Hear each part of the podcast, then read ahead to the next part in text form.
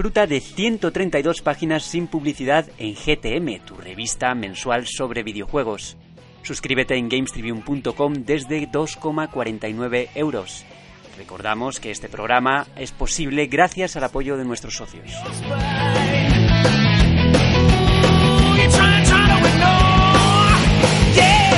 Muy buenas a todos y bienvenidos una semanita más a GTM Restart. Tu estornudo semanal. de- No pienso cortarlo. No, no, no, no. Ha estornudado Carlos Herrera. Yo le iba a presentar, pero bueno, esto es así. Así que me salto todo el guion. Es no la alergia al comunismo. Eso es así. y antes de pasar, porque tenemos una semanita y yo creo que muy cargada de noticias interesantes, voy a presentar a quienes me acompañan a la mesa. A mi izquierda, nominado a mejor locutor de la radio, Carlos Herrera. Bienvenido. Hola, muy buena. Hola, no, soy Ramiro, soy el nuevo John Cobra, ¿vale? o sea, me- la gente me está votando para darme un premio el cual ni merezco ni ni, ni debería estar ahí. Si yo era suplente, sí, ¿qué hago yo aquí? ¿Qué hago yo aquí? ¿Qué pinta esto ¿Qué pinta yo aquí? He de decir que yo creo que sí debes estar ahí, pero bueno, ya lo hablaremos más adelante. No por porque Rami es una de esas personas que entró de suplente para suplir y al final se ha ganado a la gente y eso se ve en las nominaciones. Lo que hace el dinero, de verdad. Hombre, me- este mes no como, ¿eh? Oye, tengo que meterle un billete de 20 euros a la gente para que me vote. Eso es así. Y me quiera. Claro, ahora entiendo muchas cosas. Claro. Por eso no tienes la especial de Doom, ¿eh? Claro, ¿Eh? por eso nos tienen que traer comida a la oficina. Ah, y hablando de comida en la oficina, bien enlazado. Tenemos aquí a un repartidor de, de palmeras que ha venido con 60 palmeras. ¿De dónde era? Daganzo. Daganzo de arriba. Eh, eh, sí, eh, David Rubio te acaban de adelantar por la derecha. David eh. Rubio te Tengo han que decirlo, de largo. Morata tenía el podio, pero Daganzo se lo ha follado. Se lo ha fallado. Y es José Manuel Camacho, productor de Tesera Studios, que es el estudio que está detrás de Intruders Hide and Seek. Juego bueno de VR, muy recomendable si te gusta el terror. Yo lo he jugado. Yo no, porque no me gusta el terror. Entonces, Nah, terror es lo que hay. Por eso presento. Muchas gracias por, por tenerme aquí, pero bueno, eh, yo no importo, lo importante es que votéis a Ramiro como mejor locutor Sí, a ver, este podcast en los premios de juego. En los Dos horas de Poten, Ramiro. Voten a Ramiro. Voten a Ramiro, por favor. Voten a Ramiro. Y bueno, eso seguirá así, así que voten a Ramiro. Y vamos con la actualidad. Eh, escaleta que se ha currado, voten a Ramiro. Despidos masivos en Playful Studios. Los responsables de Super, Super, Super Club, sí. Lucky's Tale, el jueguecillo del zorrillo que nos hemos enterado por, por José Manuel, que además tiene una versión en VR. Sí. Pues Sí, poco, muy poco lucky han tenido, Además. ¿eh? Poco Lucky Tale. Me cago en la lucky, pena negra. Pero bueno, voten a Ramiro. Ninja Theory anuncia Project Mara. Esto les ha debido joder a los de Summer in Mara. un poco. Total. Hombre, un poco, No. ¿eh? Yo Porque, creo que sí. hostia, llega un estudio tan tocho y hace eso y se acaba de comer tu marca. Tu o sea, hashtag sí. de Mara... Bueno, son Summer y Mara, a fin de cuentas. Ya, pero Summer in Mara, que es como el lugar paradisíaco y de repente el Project Mara es... Es tu peor pesadilla. peor pesadilla y dices, uy, ¿dónde voy a pasar el verano exactamente? Claro. Eh, eh, que, que el- deja que el litio te ponga en tu sitio. Claro. O- ojo, como que el litio. De puto loco, ¿sabes? Que es lo que le dan a los, a sí. esquizofrénicos. es que creo que hay un personaje en Summer in Mara que se llama Litio. Ay, pues mira. Un pirata de ellos, sí, porque yo he hecho el Si matas a litio, te vas a Mara, pero el de ninja. Voten a Ramiro. Eh, la Asociación Internacional de Desarrolladores de Videojuegos critica a CD Projekt Red en el crunch en su último retraso a Cyberpunk. Eh, uf, esto es como, no sé, luego hablas con los desarrolladores y las opiniones son muy dispares, ¿no? Es en plan, a ver, Es- hay que decir lo que hay que decir, pero luego, pues es que esta es la historia de siempre. Entonces, es, Claro. bueno, a ver, entiendo que la hayan criticado, hacen bien. Es un trabajo. Hay más miga detrás de esto de lo, Hmm. que, de lo que parece. Seguiremos con que Nomura reflexiona sobre Kingdom Hearts 3 aprovechando el lanzamiento de Remind DLC. Creo que aquí vamos a contar con nuestro compañero José Álamo, que entrará en directo Desde África. desde África. Sí, sí, sí, sí. desde- En serio, no- no es coña, broma. Desde África. Sí, Gran Canaria. En Uganda. Claro. ¿Está en Uganda? Sí, nosotros, sí, él, él, él lo define así, es un romántico. Eh, cuando José Álamo tenga coronavirus ya nos preocuparemos. De momento estamos bien. Es, es nuestro Excalibur, José Álamo. ¿No es Excalibur?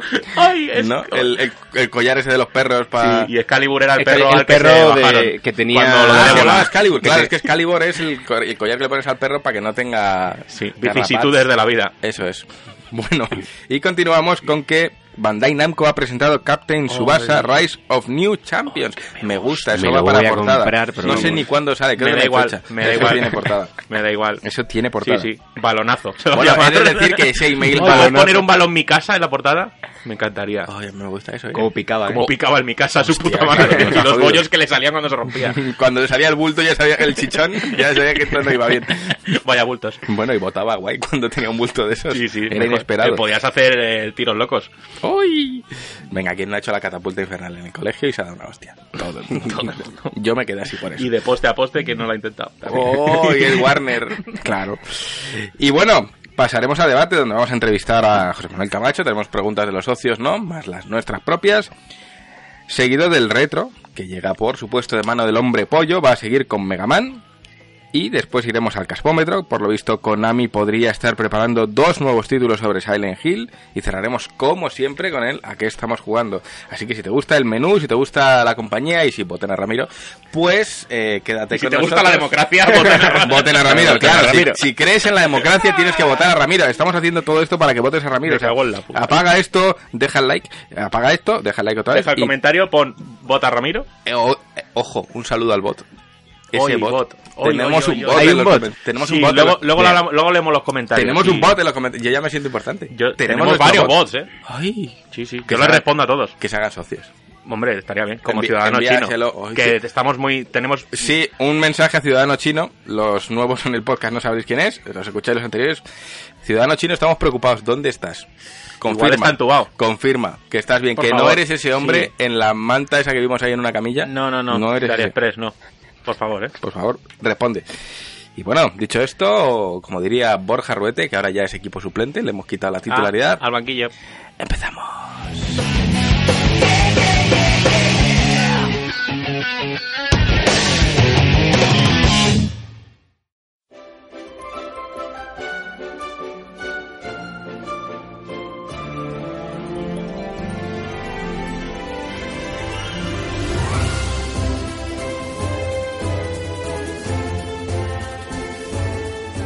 Pues se acabó la suerte.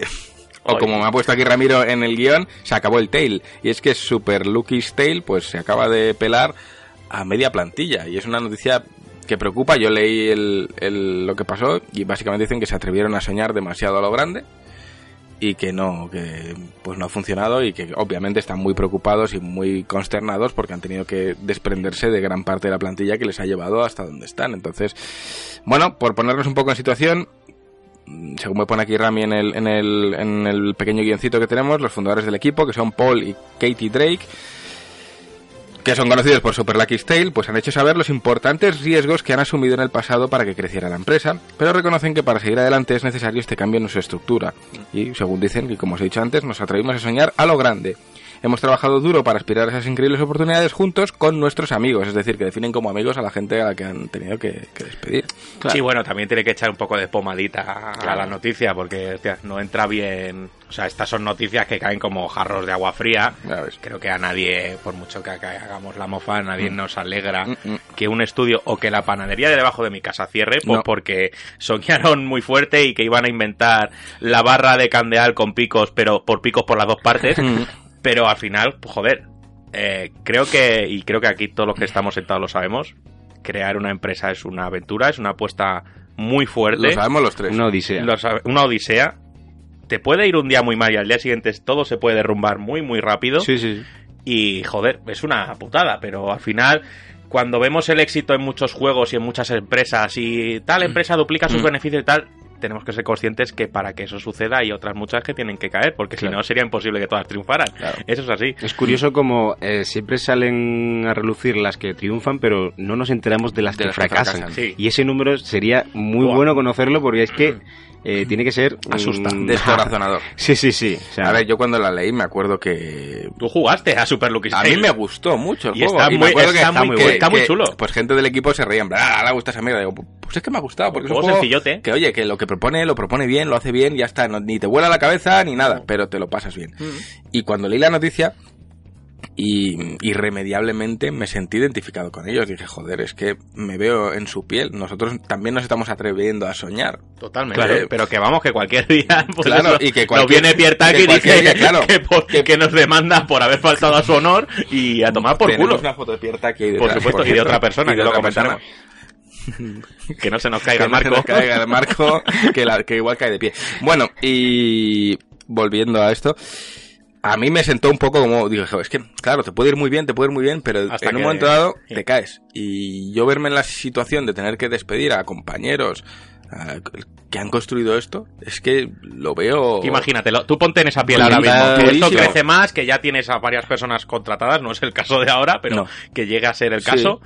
Y tener que decir un día, sentarte frente a Juanpe, a mí, a, a, a, a- a Félix, a cualquier persona de la ración, Borja, a Sergio, a todos. Sí, Bueno, pues que, que se ha acabado. que hasta aquí.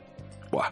Es No. que imagínate, ¿eh? No, es que es muy duro, es muy duro. La gente cuando piensa en despidos siempre piensa en el empresario malo, Y malvado. empresa, y que está yendo con el maletín para de ganar atrás. dinero. Hmm. Y eso lo piensas cuando no tienes experiencia construyendo una empresa y no sabes lo que es. Hmm. Pero me acuerdo que eh, nos lo comentabas y es, coño, cuando montas tu empresa es que no sabes a lo que te estás enfrentando. No, No sabes sabes. lo que viene, no sabes nada. Tú solo quieres hacer lo que Es sabes lo que- hacer. claro. En este videojuego, como era vuestro caso, nosotros una revista. Revista. Pero luego todo eso que viene alrededor, que es burocracia, impuestos, eh, de repente te vienen facturas, de- impuestos que, no- que no contemples, de, pero ¿cómo voy a pagar esto si ni siquiera lo he ganado? Lo tienes que pagar.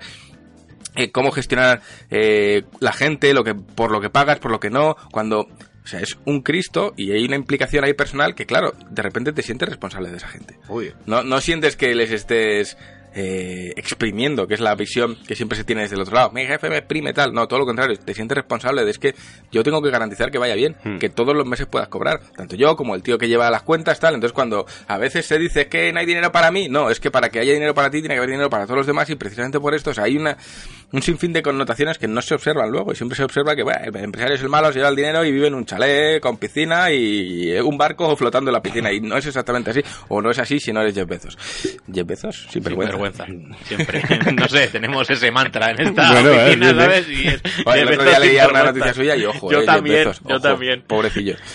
¿Sabes que le hackearon el teléfono? Hombre, pero es que se lo hackea. Ojo, ¿sabes cuál es lo que hay detrás de sí, eso? sí, Tú, sí. el príncipe- Arabia Saudí. Ojo, no, ya, hasta aquí. Hasta Hasta aquí. No, de esto no vamos a hablar más, porque lo- yo lo que he visto, lo que ha pasado, no quiero que me pase a mí. No, no, no. Oy, oy, oy. No, no, Qué no. bueno. Mejor lleve de Todo ese, sinvergüenza. todo ese hentai de enanos ahí. Me gusta. Pero bueno, perdonadnos que divagamos, estamos aquí muy a, ver, gusto, es que tres un- colegas. Es que es un poco de, de, Hmm. joder, la noticia no es agradable. No lo es. Es por dar un poco de... Estrés relief. A ver, Rami y yo, cuando estamos en picos de estrés grandes en la revista, empezamos a hacer coñas más fuerte porque Sí, hacemos nuestra- más el tonto. Es nuestra manera es de, un mecanismo de defensa, Sí, ¿no? sí. Creo yo. Y, y me consta, porque esto me lo comentaba un compañero de la redacción relacionado con el mundo de la medicina, no voy a decir quién, tenemos cuatro, así que... Pero en las salas, en los ¿Hay quirófanos... cuatro? Sí, hay cuatro. Ah, coño. En los quirófanos, cuando hay una operación importante o grave, los propios Sí. cirujanos empiezan a hacer bromas Algún de mal gusto Mm, sí. para relajar tensión y luego poder hacer esa operación bien. Sí, como te tiemble la mano como... que si esos chistes salen fuera, el escándalo está formado. Pero ocurre. Y ocurre casi siempre. Y Sí, lo tú hacen- estás ahí dormido y no te Sí, enteras de uno nada. y- de que tienes una cara que parece... Sí, Sí, sí. eso puede pasar. Y para enlazar esto con un poquito con José Manuel, ya que tú te encargabas de la producción de, Ujú. en Tesera Studios de, de Hide and Seek y tal, eh, supongo que como productor, obviamente, el tema de soñar muy alto no está permitido. ¿no? o sea, básicamente es, en plan, si quieres ser un Intentamos- productor efectivo, Sí. no sueñes muy fuerte, tampoco seas un ruinero, pero Sí, sí. Rami es nuestro productor. yo, soy, yo soy, soy la ruina. Se intenta, tú bien lo sabes, eh, mantener los pies en la tierra siempre. Eh, es verdad que siempre tienes esa, esa lucha interna de "Ah, es que yo quiero que mi producto, da igual lo que sea, un videojuego, una revista, lo que sea, sea lo más grande posible y que brille lo, lo, lo más fuerte posible, ¿no? Mm. Pero sí que es verdad que siempre se intenta tener los pies en la tierra. Eh, lo que pasa es que, bueno, yo entiendo que también cuando emprendes, eh, al final lo- pues por desgracia estas cosas pasan. Eh, te- si te atreves a soñar a lo grande, eh, la caída cada vez es más Es fuerte. grande. Entonces, eh, pero bueno, eh, igual que les ha, salido mal, les podías haber salido perfectamente. Y, Mm, claro. y- y- pero bueno, eh, ese es el riesgo de, de emprender y de y en cuanto a lo que decías de los empresarios malvados que o esa visión que tiene la sociedad, Mm. yo creo que por suerte o por desgracia, eh, como en est- en este país, como hemos tenido que reinventarnos un poco a raíz de, de la, de la crisis, eh, yo creo que cada vez la gente, y, so- y, y por suerte los jóvenes, somos más, somos más conscientes de lo que significa emprender y de lo que significa montar una empresa, Mm. y esa visión creo que va a cambiar paulatinamente. Pero bueno, eh, todavía Bueno, es queda... que venimos del miedo aterrador de emprender, ni se te ocurra. Exactamente, exactamente. Cuando el pensamiento No, bueno, en Estados es que- Unidos, por ejemplo, es otro. Es al Y revés. en plan, y es que es no, yo no quiero trabajar para nadie, yo Eh, quiero crear lo mío. El es el mito ese de self-made man, o sea, Sí, es un sí, hombre es- sí Claro, claro. Eh, aquí está mal visto. Aquí el sueño español es ser funcionario. Claro, O ha es que, sido muchos y es que es aterrador de verdad emprender, porque es que te pones a mirar todo lo que tienes que Es hacer, horrible. es lo que decíamos, y, y- y dices, pero ¿dónde me estoy metiendo? Sí, sí, es ¿Por qué horrible. hago esto? Es, pero ¿por qué tengo que pagar 300 euros? No he facturado 300 euros, los pagas. Da Tú igual, y todos tus claro. socios. Eso es. Y, cosas así. Y bueno, eh, balance trimestral, a pagar tantos mil. Pero si no los hemos ganado, bueno, pues los pagas de tus ahorros. Pero que es un Luego, la renta, ah, que tienes un trabajo aparte para poder vivir, que era, por ejemplo, Mm. mi caso. Bueno, pues vas a pagar una renta de cojones porque tienes dos trabajos. Claro, tiene dos trabajos. Y al final dices, coño, luego claro, salen noticias de que el político X se lo ha gastado en... Sí, o de que Meretrices. Amazon no paga casi impuestos. Claro, y son tal. cosas que yo que sé. Yo por la experiencia que tengo, y yo reconozco que cuando yo no estaba al cargo de esto, pues sí que tenía esa visión de, ay, el empresario cabrón, la tenía. Hmm. Y verdad... Es lógico. Y lo sabrá también, ¿eh? No nos vamos y a los hay, y y los hay. Pero a medida muchos. que uno monta su... Dices, joder, me estoy metiendo en un Cristo, Hmm. en un... me- o sea, cada día no sabes si va a ser el último. Es que no lo sabes. Y dices, pues igual hoy se acaba todo. No, no, cualquier día yo, yo, estoy, yo estoy seguro de que cualquier fallo, a ver, tiene que ser no un fallo tonto de, pues le he mandado la revista a un socio que no era. No, tiene que ser un fallo de a lo mejor Sí. de que Han desemboque salido en una cosa... revistas.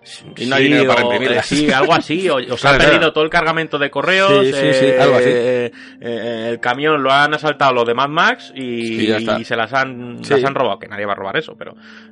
Pues es que un palo así de, venga, que te toca pagar otros 10, No se 12 puede. K a imprenta. No se puede. No podemos. Nada. Ya está. Game, game over. Game over. Es así, pero bueno, mm, no sé, yo he conocido en el mundo yo, empresarial, pero de pues, gente con la que has trabajado y tal, y conozco casos de CEOs que han estado meses sin cobrar para que su equipo pueda cobrar, renunciando a su propio salario. Sí, y eso claro. pasa. O sea, la, la implicación ya por esta nueva generación de gente que monta sus empresas es tan grande hacia sus equipos que muchas veces los primeros sacrificados son ellos. Hmm. Claro. Y, y creo que es la manera de crecer y de que la sociedad se dé cuenta de que las empresas al final las construimos humanos Sí, y sí. que despedir a alguien es un palo. Y mira que yo trabajando en, no aquí, pero sí en Vocento, en otros, me ha tocado despedir a gente y es una experiencia horrorosa. No mola, a mí me ha tocado también dar una cartita a más de uno. Horrorosa. Y Sentarte aunque, con no, alguien con y quien aunque no estado- lo quieras en tu equipo, no hace gracia. Hombre, claro. no hace, pero es más, cuando a ti te notifican desde arriba, oye, hay no, que, que, tienes que despedir a este. tienes que echar a tres. Sí, sí, sí, sí. Elige tú a los tres. Ah, no, a mí mi- no, a mí dieron Elige tú a los tres. Dices, Madre "Hostia, me lo estás dejando en mis manos. Dicen, no hay dinero para todos, elige a tres. Entonces tienes que ser justo. Y en, en ocasiones ser justo implica coger al que te cae bien. Claro. Ujú. Pero sabes Y- que a y a mí me nivel tocó. trabajo... Y Ya, a mí me tocó y tuve que ser justo. Y cuando ya desde una semana sabes lo que va a pasar y esa persona no lo sabe, tú le ves ahí Ah, trabajando. te duermes. el café con él. No y duermes. Es, es fatal. es horrible, pero horrible. Y ya, pues cuando te tienes que sentar con él y darle la noticia es... Porque además, por temas legales tú no puedes avisar de que esto va a pasar. Claro. No, no, tú no, lo sabes, pero te lo tienes que comer. Tienes que... Es- el tiempo es- legal que te dicen, que son los 15 días esos de preaviso, Claro, pero si, es que los hay, si tú se lo veces que ni los notificas hay. antes de que Recursos Humanos le dé la carta y él lo sabe antes, puede acudir a no sé dónde y se puede... O sea, el que lo sabe tiene que estar más callado. Bueno, es, es asqueroso. O sea, que el tema de montar una empresa es muy difícil y despedir a toda una plantilla como ha pasado con Super Lucky Tale me parece que ha tenido que ser un palo de cojones. Una, Pues, pesa- cojones. una pesadilla. Pero bueno, Ah, eh, por cómo justifican y ya por cerrar el tema, es que los continuos cambios en el mercado global del videojuego requieren que evolucionemos nuestros objetivos, tanto de desarrollo como de producción, a nuestros actuales y futuros proyectos. Eso ya, ahí me pierdo, es un poco ambiguo, es un poco... Sí. Bueno, es, eh, tengo que hacer algo más pequeño con el dinero que me queda e intentar salvar el barco, creo yo. O sea, Ujú. es lo que creo que puede ser. Sí, sí, sí, pero bueno. Cambiando de tercio, algo más animado, Project Mara. Más animado, bueno. Hombre, bueno, a, todo, a todo el mundo le gusta ver a Melina Jürgens, porque era Melina, ¿no? La del A trailer. ver, a mí la del trailer me cuadra muy- lo que es la boca, porque tiene una Sí. boca muy característica muy- esa que le ve mucho la encía y, y transmite mucho una sensación muy Yo creo que era Melina, to- estoy al 90% seguro. Mm. O, o- o- pero vamos, claro, como solo se le ve la parte esa de debajo Sí. de la cara de la nariz, del final de la nariz para Mm. abajo y tal, pero a mí Mm. me cuadraba que era ella absolutamente. Una manera muy buena de deshumanizar a alguien es eso, no mostrar sus ojos. Sí, es, claro. un, es un recurso. Es el espejo Es del un alma. recurso. Pasa con Batman también. Tú a Batman, cuando lleva la máscara, le ves la boca y los ojos son blancos. no Sí, le ves los ojos. son iluminados, Entonces, exactamente. Bueno, es por leer un poquito, Project Maña, Ma- Maña, Project Maña, Hay que tener maña. un ya está, Sabri Mara y Project Maña. Un trabajo que definen como título experimental que buscará nuevas formas de narrar historias, según informan en la página web de Xbox. El videojuego se va a centrar en ahondar en lo que ha denominado como terror mental y explican asimismo que el estudio ha investigado de manera profunda al tiempo que prometen que el contenido estará basado en experiencias reales. El objetivo, como no, es recrear los horrores de la mente de la manera más adecuada y realista posible.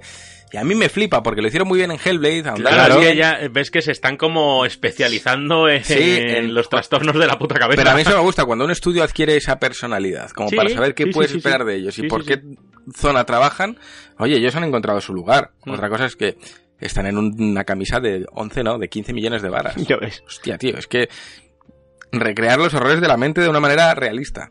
Y No, no, es que claro, reales. a ver si no te cargas al Yayo medio que se le dé por jugar al juego, ¿sabes? O a mí que me dé por jugarlo eh, 20 años y me estalle eso- la patata. Claro, pero sobre todo el tema de los horrores de la mente de cada uno son muy singulares. Lo Sí. que a mí me da miedo, igual a ti te puede parecer una coña. Claro. Sí, sí, ¿Cómo vas a recrear eso para que eh, la gente se sienta representada y además consiga transmitir ese terror? Es creo, creo que hay cosas y se hace siempre en el terror también, en Mm. cine y demás, creo que hay cosas comunes a las que todo si no te da por un lado, te va a dar por otro.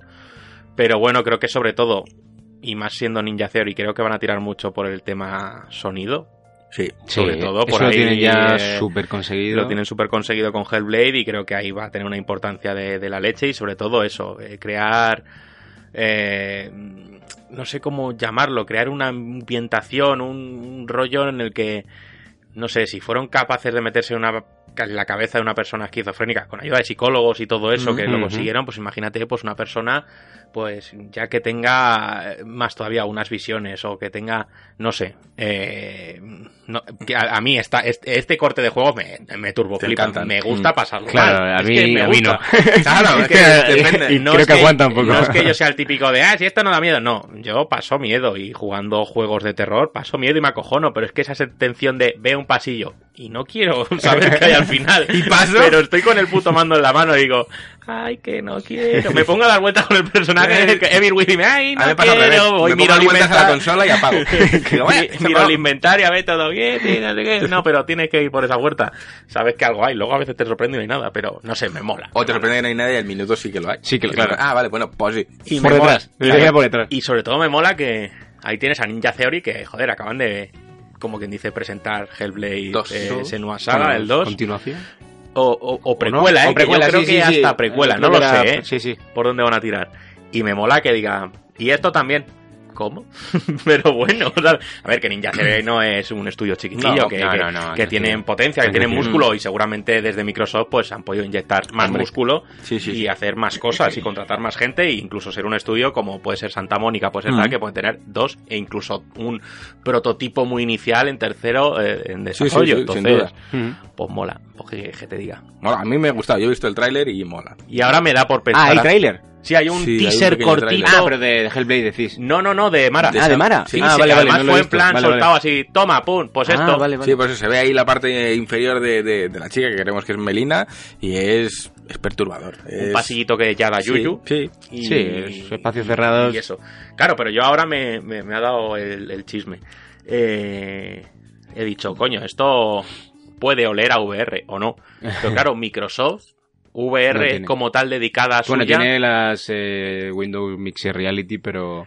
pero no están muy relacionadas a Microsoft, ¿no? No, no, no. no. Digo a Microsoft, a so- Microsoft sí, a Xbox. A Xbox no. No, no, de hecho no puedes Pero tú usarlo, como- o sea, bueno, luego le preguntamos, porque Eh. yo de la VR él sabe mucho más que nosotros Sí. y yo tengo ahí preguntillas para mí. Si queréis, Yo ah, tengo vale. curiosidad, la verdad, porque aunque no me gusta el terror, como ya he dicho, y aunque mi juego sea de terror, Vaya. vaya. Eh, hombre, creo que Ese señor que no le gustan los juegos de terror y tiene que estar desarrollando uno y jugarlo varias Y jugarlo, veces, eso porque es. además no solo estaba en producción, sino Bueno, que bueno. Eso es. Este- Esto no lo jugaría yo. ¿eh? Y, hombre, es que el terror creo que es uno de los mm, de los eh, eh, estilos, apartados, como O género. temáticas, O eh, temáticas, más tocadas en el mundo de los Mm. videojuegos y en el cine también. Y también yo. más denostadas, ¿eh? Sí, Nunca ganan nada, ni ningún reconocimiento, No. ni... Es como, bueno, es terror, ¿sabes? Como la comedia. Es, como la comedia, es parecido. es- Gana el no es drama drama. siempre. Mm, Si O no... la acción, si acaso, pero Si ya no te mueve los ser. sentimientos y te retrata una historia que al final tiene un calado, es bueno, no es tan bueno. Sí. Pero coño, hay, el terror puede contarse muy bien y, Sí, sí, sí. y, y el terror puede servir, como hacen ellos, para ahondar en temas más profundos y Mm. psicológicos. Y de hostia, es que no es cualquier gilipollez, es que Claro. saber tratar el terror es complicado. claro. Pero bueno. Y continuamos con más terror. Terror en Polonia. Terror en... Sí. Terror, Terror en terror Polonia. con vo- eh, el terror con vodka entra mejor. Hombre, bueno, hoy he leído una noticia de Polonia que, que me descojonaba, tío. Por lo Implica visto. Sakowski que ha hecho ahora. No, peor, tío. Han, han creado zonas libres de LGTB. O sea, ¿En serio? en Polonia, tío. Yo ya decía. Eso bueno, sí que es terror. digo. Ah, con una señal en la puerta, como en plan zona residencial, pues... Sí, Homer, no Homers. Algo así, no sé, lo he leído por encima y digo, tío, no me lo Me puedo creer que en el Dios. siglo XXI es de bueno, sí, Madre mía. Pero bueno, hablando de terrores, Asociación de Videojuegos critica a CD Projekt Red. A ver, esto se veía venir y es normal Y es criticable. y es criticable Totalmente. porque eh, si bien es cierto que en todos los estudios se hace crunch de mayor o menor manera, es así y es una realidad de la que todos los estudios están digamos, me sale la palabra en inglés, aware, es como... Advertidos, están- sí. al- alerta. Están al tanto, pero no saben muy bien cómo capearlo, porque al final, pues, Surge. hay un canuto de dinero y un tiempo para el proyecto y es que no se puede alargar eternamente. Yo hasta ahí lo entiendo. Sí, sí. Pero si todo el mundo está es consciente de que eso no se debe hacer, tampoco seas tan honesto como para decir, sí, sí, y lo vamos a hacer. Y mira huevos. A ver, es que no, porque no es la manera, es que sí, que luego dicen que sí, lamentablemente y tal, pero hombre, mm, es que no estamos hablando de Tessera Studios, estamos hablando de CD Projekt Red. Claro. Tenéis un canuto de dinero que eso es... zurrón bueno. ¿Sabes? Como un porro del pocí, eso es interminable. o sea, sí. Entonces, Me gusta. me gusta mi pocí. Yo, yo creo que el otro día cuando hablábamos, en el podcast anterior, cuando hablabais de esto, Mm. em, yo creo que lo han hecho para adelantarse Mm. a las posibles filtraciones y a De las que la lluvia de mierda, ¿no? Puede ser. Que Y dicho- porque saben que va a salir, ha salido, se ha salido de Rockstar Todo. y se ha salido de, Y de Doom, todos. de Bethesda, ¿Por ha qué de que- nosotros no va a salir? Y yo creo que se han adelantado eh, con, la, con la consecuencia ya conocida Mm. de que la llevan a criticar, pero se han querido adelantar para intentar quedar mejor que que, Que les ¿no? hubiera salido que, hubiera haberlo sido escondido, ¿no? Claro, y- pero es que este es un tema que a mí me escama pues, por lo que digo, porque, coño, es que no estamos hablando de un estudio chiquitito, que es que dices que, No, que no, no, que claro. tenemos más A ver, dinero. que justificado no está de ninguna manera. Claro, que no tenemos, es que estamos hablando de un estudio que seguirá ingresando dinero por el Witcher, bueno, ahora en Switch, y sigue ingresando dinero. Pero que, si ya han duplicado la venta, así una que, no- que tienen... Que, Que sí, tienen que dinero ahora sobra. tienen más gasto, que, que hay que Sí, pagar a, sí. Keanu Reeves y que hay que pagar hombre, esas claro. oficinas y esas Exactamente, cosas. Kinu no va a estar haciendo crunch. Pero... Kinu, ¿no? Kinu. Quiero que Kinu... Quiero No, no, que Kinu haga crunch. Kinu. Pero en Kinu el cuello de alguno.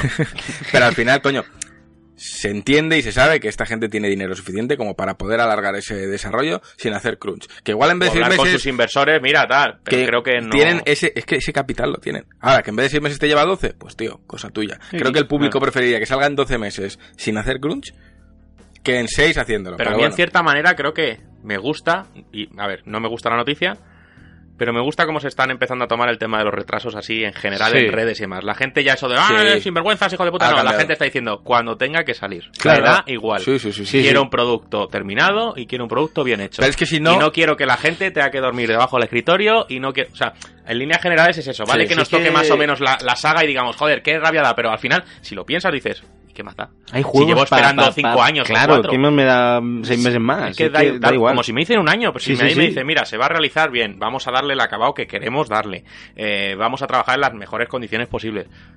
es que me da igual. Yo ya, es que me da igual. Como si me dice, sobre me da todo igual que lo el que juego sea. no salga a medias. Porque luego pasa casos Ah, como... no, parche como- día 1, 50 gigapos. Como comentábamos con Pepe Romero y con Monchan.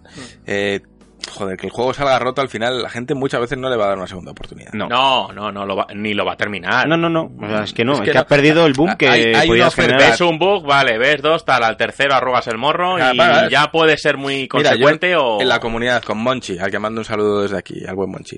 eh, él me decía, joder, es que estoy empezando y hay muchos bugs. Y yo le decía, tío, aguanta, sigue, tú sigue hasta el final. Luego ya me dirás, claro, jugó hasta el final. Lo primero que dije fue, Pepe, tío, me ha flipado el juego. Mm, es verdad. Coño, eh, Hay que jugar en perspectiva, Claro. hay que jugar en muchas pero al final es, la gente no le va a dar esa oportunidad. Sabiéndolo, ¿quieres tirar el trabajo de 4 o 5 años a la basura por no estar un año más puliendo? Pues es que igual te interesa. Pero bueno, según dice la asociación, dice un estudio tan masivamente exitoso como CD Projekt Red Claro. de- debería tener los medios para apoyar un desarrollo prolongado que reduzca el ciclo de crunch, ha explicado Rin Gittins, que es el director ejecutivo de esta asociación. Y aunque han mencionado previamente que sus periodos de crunch no son obligatorios, la presión de hacerlo es fuerte simplemente por apoyar largas horas extra. Según la asociación, la presión aumenta cuando se pide a los desarrolladores que trabajen durante las noches o incluso los fines de semana. El equilibrio entre vida y trabajo es crucial para la salud mental de los desarrolladores, por lo que consideran que los estudios deberían tomarse en serio el bienestar de sus empleados. Pues que añadir a eso, si es que tienen toda Es la lo razón. que, sí, exactamente. no, no, no se puede criticar nada. No, no es No, criticable, no es- puedo- no se puede más es que como- suscribir, pero claro. Lo Yo- jodido es que tengan que venirte a decirte lo obvio. Lo- Ya, yo entiendo que, y en cierta manera, habrá mucha gente trabajando en CD Projekt Red que en cierta manera le da igual. Es decir, no, es que, tío, esto es mi curro y yo por Mm. orgullo, pues si hoy a las 4 me tenía que ir, pues me quedo hasta las 6 o hasta las 7, Mm. pues lo hago. Y seguramente nadie le haya obligado. Mm. Y a lo mejor no tiene ni la Es espada que de es eso, Damocles es en la la nuca y tal. Pero es que se que- aprovecha que hay un... Hay una presión. hay un- no, no, no presión, que hay un componente de vocación de la hostia en el Eh, mundo del videojuego, igual que hay creo que en la cocina, yo siempre los asemejo mucho, el que es cocinero es mucho por vocación. Sí. Hay mucha gente que trabaja porque no le queda otra. Mm. Pero es eso. Y claro, pero jugar con la vocación y ya contar con ella en tus planes y tal, creo que... Es un creo que sí. Yo he sufrido mucho todo eso de no pagarte una hora extra ni agradecértela siquiera. Y yo creo que, oye, que se hagan horas extras, pero el que las quiera hacer, Yo lo he vivido. también. remuneradas Claro. y pa'lante. Claro, pero esas Y el que no quiera las hacerlas, conocemos. pues se hace un documento. Mira, renuncio, hoy he hecho tres horas de más, las he hecho porque he querido. Hmm. Y ya está, creo que tendríamos una visión más real, Hmm. porque no es ni la empresa hija puta ni el trabajador que lo hace porque quiere. Son, son, como siempre decimos, muchos grises Son y muchos son grises. situaciones muy no- particulares. es eso. Y ya está. Y tú, eh, eh, José, habrás echado mm, horas más que. eh, has, visto el, has visto el reloj dar la vuelta varias veces. Chorrocientas. Y, y en Y- ningún y- momento has dicho, me cago en la puta, yo no quiero estar haciendo has Claro, hecho porque has querido. Claro, claro. Si, si es que Y al final era para ti, pero no claro. estabas con una empresa encima diciendo Chato, yo era mi propio jefe. Claro, exactamente. Yo era Eso- yo mismo eso. Tú eras ese Échate señor con el horas, maletín de dinero y, tú, y mi maletín solo tiene palmera de chocolate, Sí, mierda. sí. Claro, va- no, pero joder, para, parafraseando a nuestro querido Shinkai, como decía él, peraspera ad astra, que es a través del sacrificio al éxito. Y eso es, y eso es, es así, al Es final. que es así. Cuando eres tu propio jefe dices, es que lo tengo O que al hacer. éxito o, o no. Pero Pero, claro, cuando eres tu propio jefe, y esto es importante, tú te sacrificas y lo haces y tal y tal. Pero no puedes esperar que tus empleados No, hagan lo mismo, claro, y ese es no. uno de los errores que creo que todos los que hemos montado una empresa hemos cometido. sí, hemos. Sí, En plan, joder, que yo me pego, ¿por qué los demás no, tío? Porque no es su empresa. exactamente. Ellos te ayudan y tal, pero el que tiene que tirar del carro eres tú. Sí, sí, totalmente. Nosotros cuando eh, teníamos a, a gente, bueno, que no era, no había montado la empresa con nosotros y teníamos, eh, pues, un día que decías, no, hoy nos Ujú. tenemos que quedar más horas. Cuando llegaba la hora, a los que no eran de la empresa le decíamos, chavales, para casa. Para casa, claro, el que se Pa' quiera casa, quedar. el que se quiera muchísimas quedar, por- gracias. que se quede por voluntad Claro. y, gracias y tal. El que no, para casa. Y, la, y, al- y la mayoría se quedaban. Sí, porque, Pero por, porque por estaban- claro. Es que a me pasa igual. Dices, joder, es que se queda la gente. Coño, es que no deberíais. Pero Hmm. bueno, ahí están. Y al final es, es así, incluso nos ha pasado con socios que quieren venir a ayudar a lo que sea y, como se dices, hostia, es que mm, vamos a ver, que, que- que es curro. O sea, que al Claro. final- Es que es trabajo, ¿no? Sí, eh, ha pasado, por ejemplo, y nos ha pasado hace poco, eh, que se nos ha plantado aquí un socio, pero Sí. en plan, como un, como, días, un ¿no? como un infiltrado en, el- puerta, en el total. ISIS, Sí. a tocar ahí por esa ventana que estás viendo tú ahora. Hola. Sí. Nosotros, hostia, nosotros haciendo Bueno, no, la, palabra de Ramiro fue, este es gilipollas. Este es gili- sí, eso Sí, fue, fue así. Y yo pensando, ¿quién? Digo, ¿ahora qué pasa? Claro, Era, era, Era un, so- era un socio que había venido aquí a las nueve y pico de la noche, después Sí. de acostar a sus hijos y, a- y de su jornada laboral, y vino a ayudar. ya. Muchos son los socios y socias que siempre Bueno, nos han dicho, sí. voy a ayudar, eh, Sí, que- avisadme, sí. decidme Bueno, es cuándo esté, Mm. decidme tal.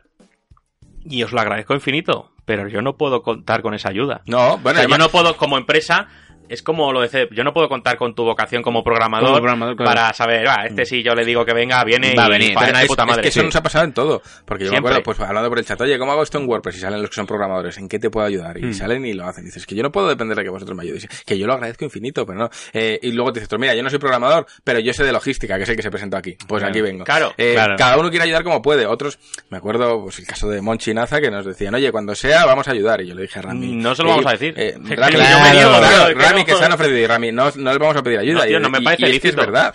Y además, a ver, ¿cómo, eh, como empresa, cómo quedas diciendo Que no, que, no se puede. que- que Necesito te han ayuda. o que te No, han... no, No, se sé, puede, no se puede. Que si hubiera presentado aquí Perico el de los palotes, y me- porque no le voy a decir, no, vete, no te vas a ayudar. No puedes echarle. No puedes echarle. Pero ¿qué quieres que te diga? O sea, no os voy a pedir nunca ayuda de, ese, No. de esa, Claro, de esa claro, categoría, lógico, porque lógico. creo que no sería honesto. Ayuda de algo divertido, de oye, veniros a la rifa y tal. Pues claro Ay, que sí, pues porque sí, que puedes pasar un buen vas a rato. echar una risa, pero claro. vente a levantar mil kilos de cajas, pues la verdad es que no. Lo... No, te digo que no mola, ¿eh? No, porque además luego los dolores y las lesiones. Pero bueno, pues Luego los pocís, me quedo pocí. Pero, sí, que exactamente. paro. Chepefer, pero bueno, al fin. Ha entrado. La ha dado, ¿eh? Ay, voten- Bueno, por eso Rami. Eso es Fly Away.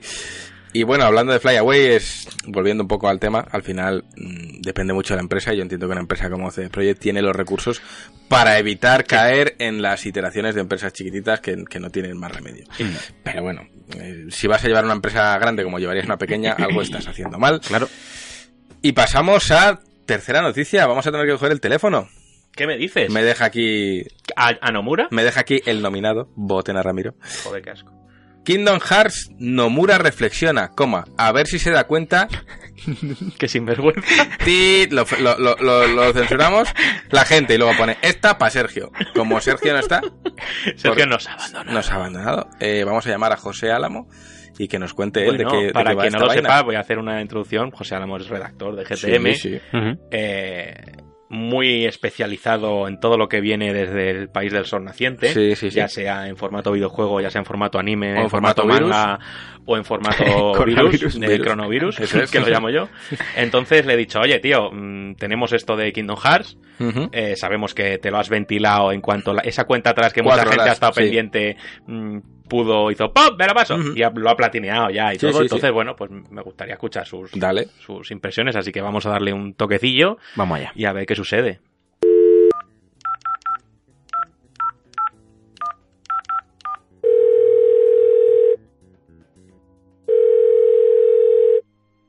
Sí, dígame. hola ¿qué hace? Hola, ¿qué hace? bueno ¿quién eres? yo te he presentado pero para que la gente crea que es verdad y que no eres el, el de seguridad de abajo Eh, soy José Álamo, un- uno que escribe en la revista, creo. Un- me parece ¿no? Creo. Estás equivocado, que no era. Bueno, pues nada, que sepas, bueno, ya te he avisado, pero estás aquí en el podcast. Estamos aquí con Juan y con eh, José Manuel Camacho, que, que- que es de Tesera Studios y demás. Y bueno, teníamos una noticia sobre Kingdom Hearts que, que, bueno, eh, eh, íbamos a contar con Sergio, pero al final un- una movida en el ojo no Sí. nos ha permitido venir. Anzuelo en La, la Y mo- la mota de polvo. Sí, sí, totalmente. Y yo, y yo inmediatamente pensado en ti porque sé que eh, has estado pegado a la pantalla esperando ese, esa cuenta atrás, que no, parecía que nunca iba a terminar, hasta que se desbloqueó ese DLC de Kingdom Hearts y, y pudiste platinearlo, me parece, ¿verdad?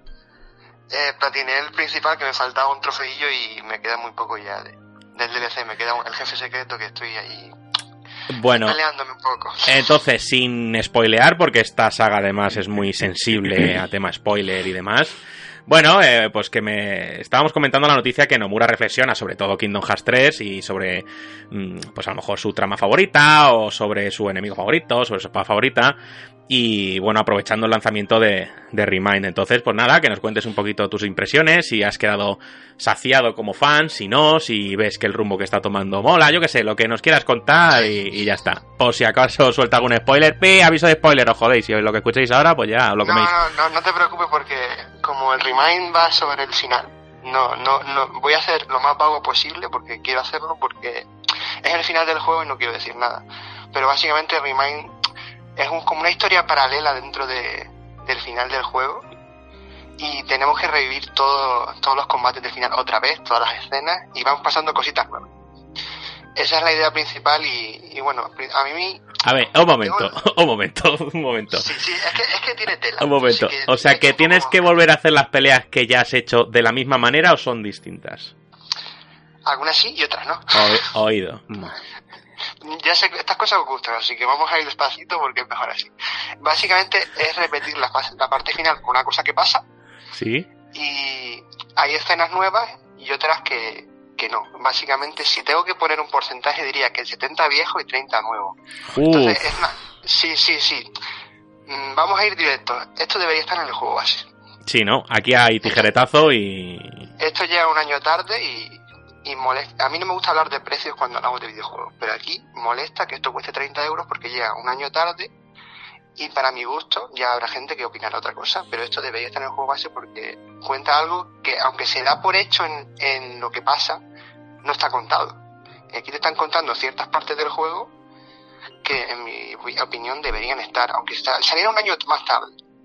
Si quieres hacer un juego bien hecho, hazlo bien hecho. Pero ya sabemos que cómo funcionan las empresas, cómo funciona toda la industria y hay que sacar las cosas cuando hay que sacarlas. Entonces, ¿meten contenido nuevo? Sí, ahí nos cuentan cosas, hay combates nuevos, combates muy chulos. Si te gusta eh, Kingdom Hearts, mm, te gustarán los combates porque hay guiños, hay combates que se esperaban mucho desde hace mucho tiempo, pues están ahí y a la gente le gustará. A mí me han gustado, dentro de que esté medio cabreado por eso de que comento del juego base, pero están ahí. También había una zona final, que se puede decir el nombre porque no, no es spoiler, Escala Kaelum.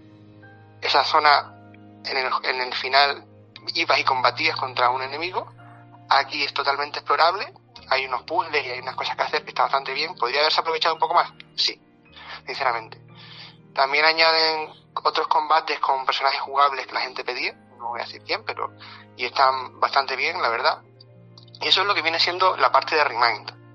Luego Vale, una, cosita así rápida y perdona que te corte. Sí, sí, sin problema. ¿Esto puede ser una escucha desesperada al fanservice y por eso llega un año tarde?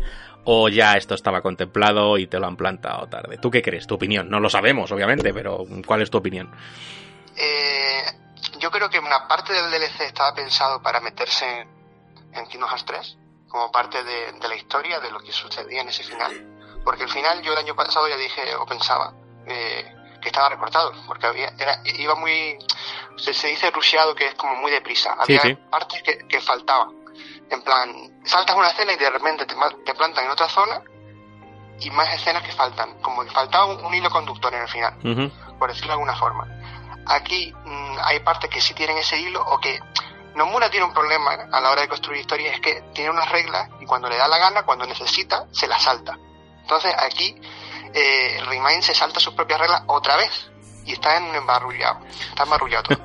De las cremalleras a los botones, ¿no? Pasando Pero, por... pero yo me quedo con, Eh, A ver, que tiene yo que me quedo preguntarte con, aquí algo, con Juan. la duda de cuánto dura Kingdom Hearts 3 sin eso. ¿50 horas?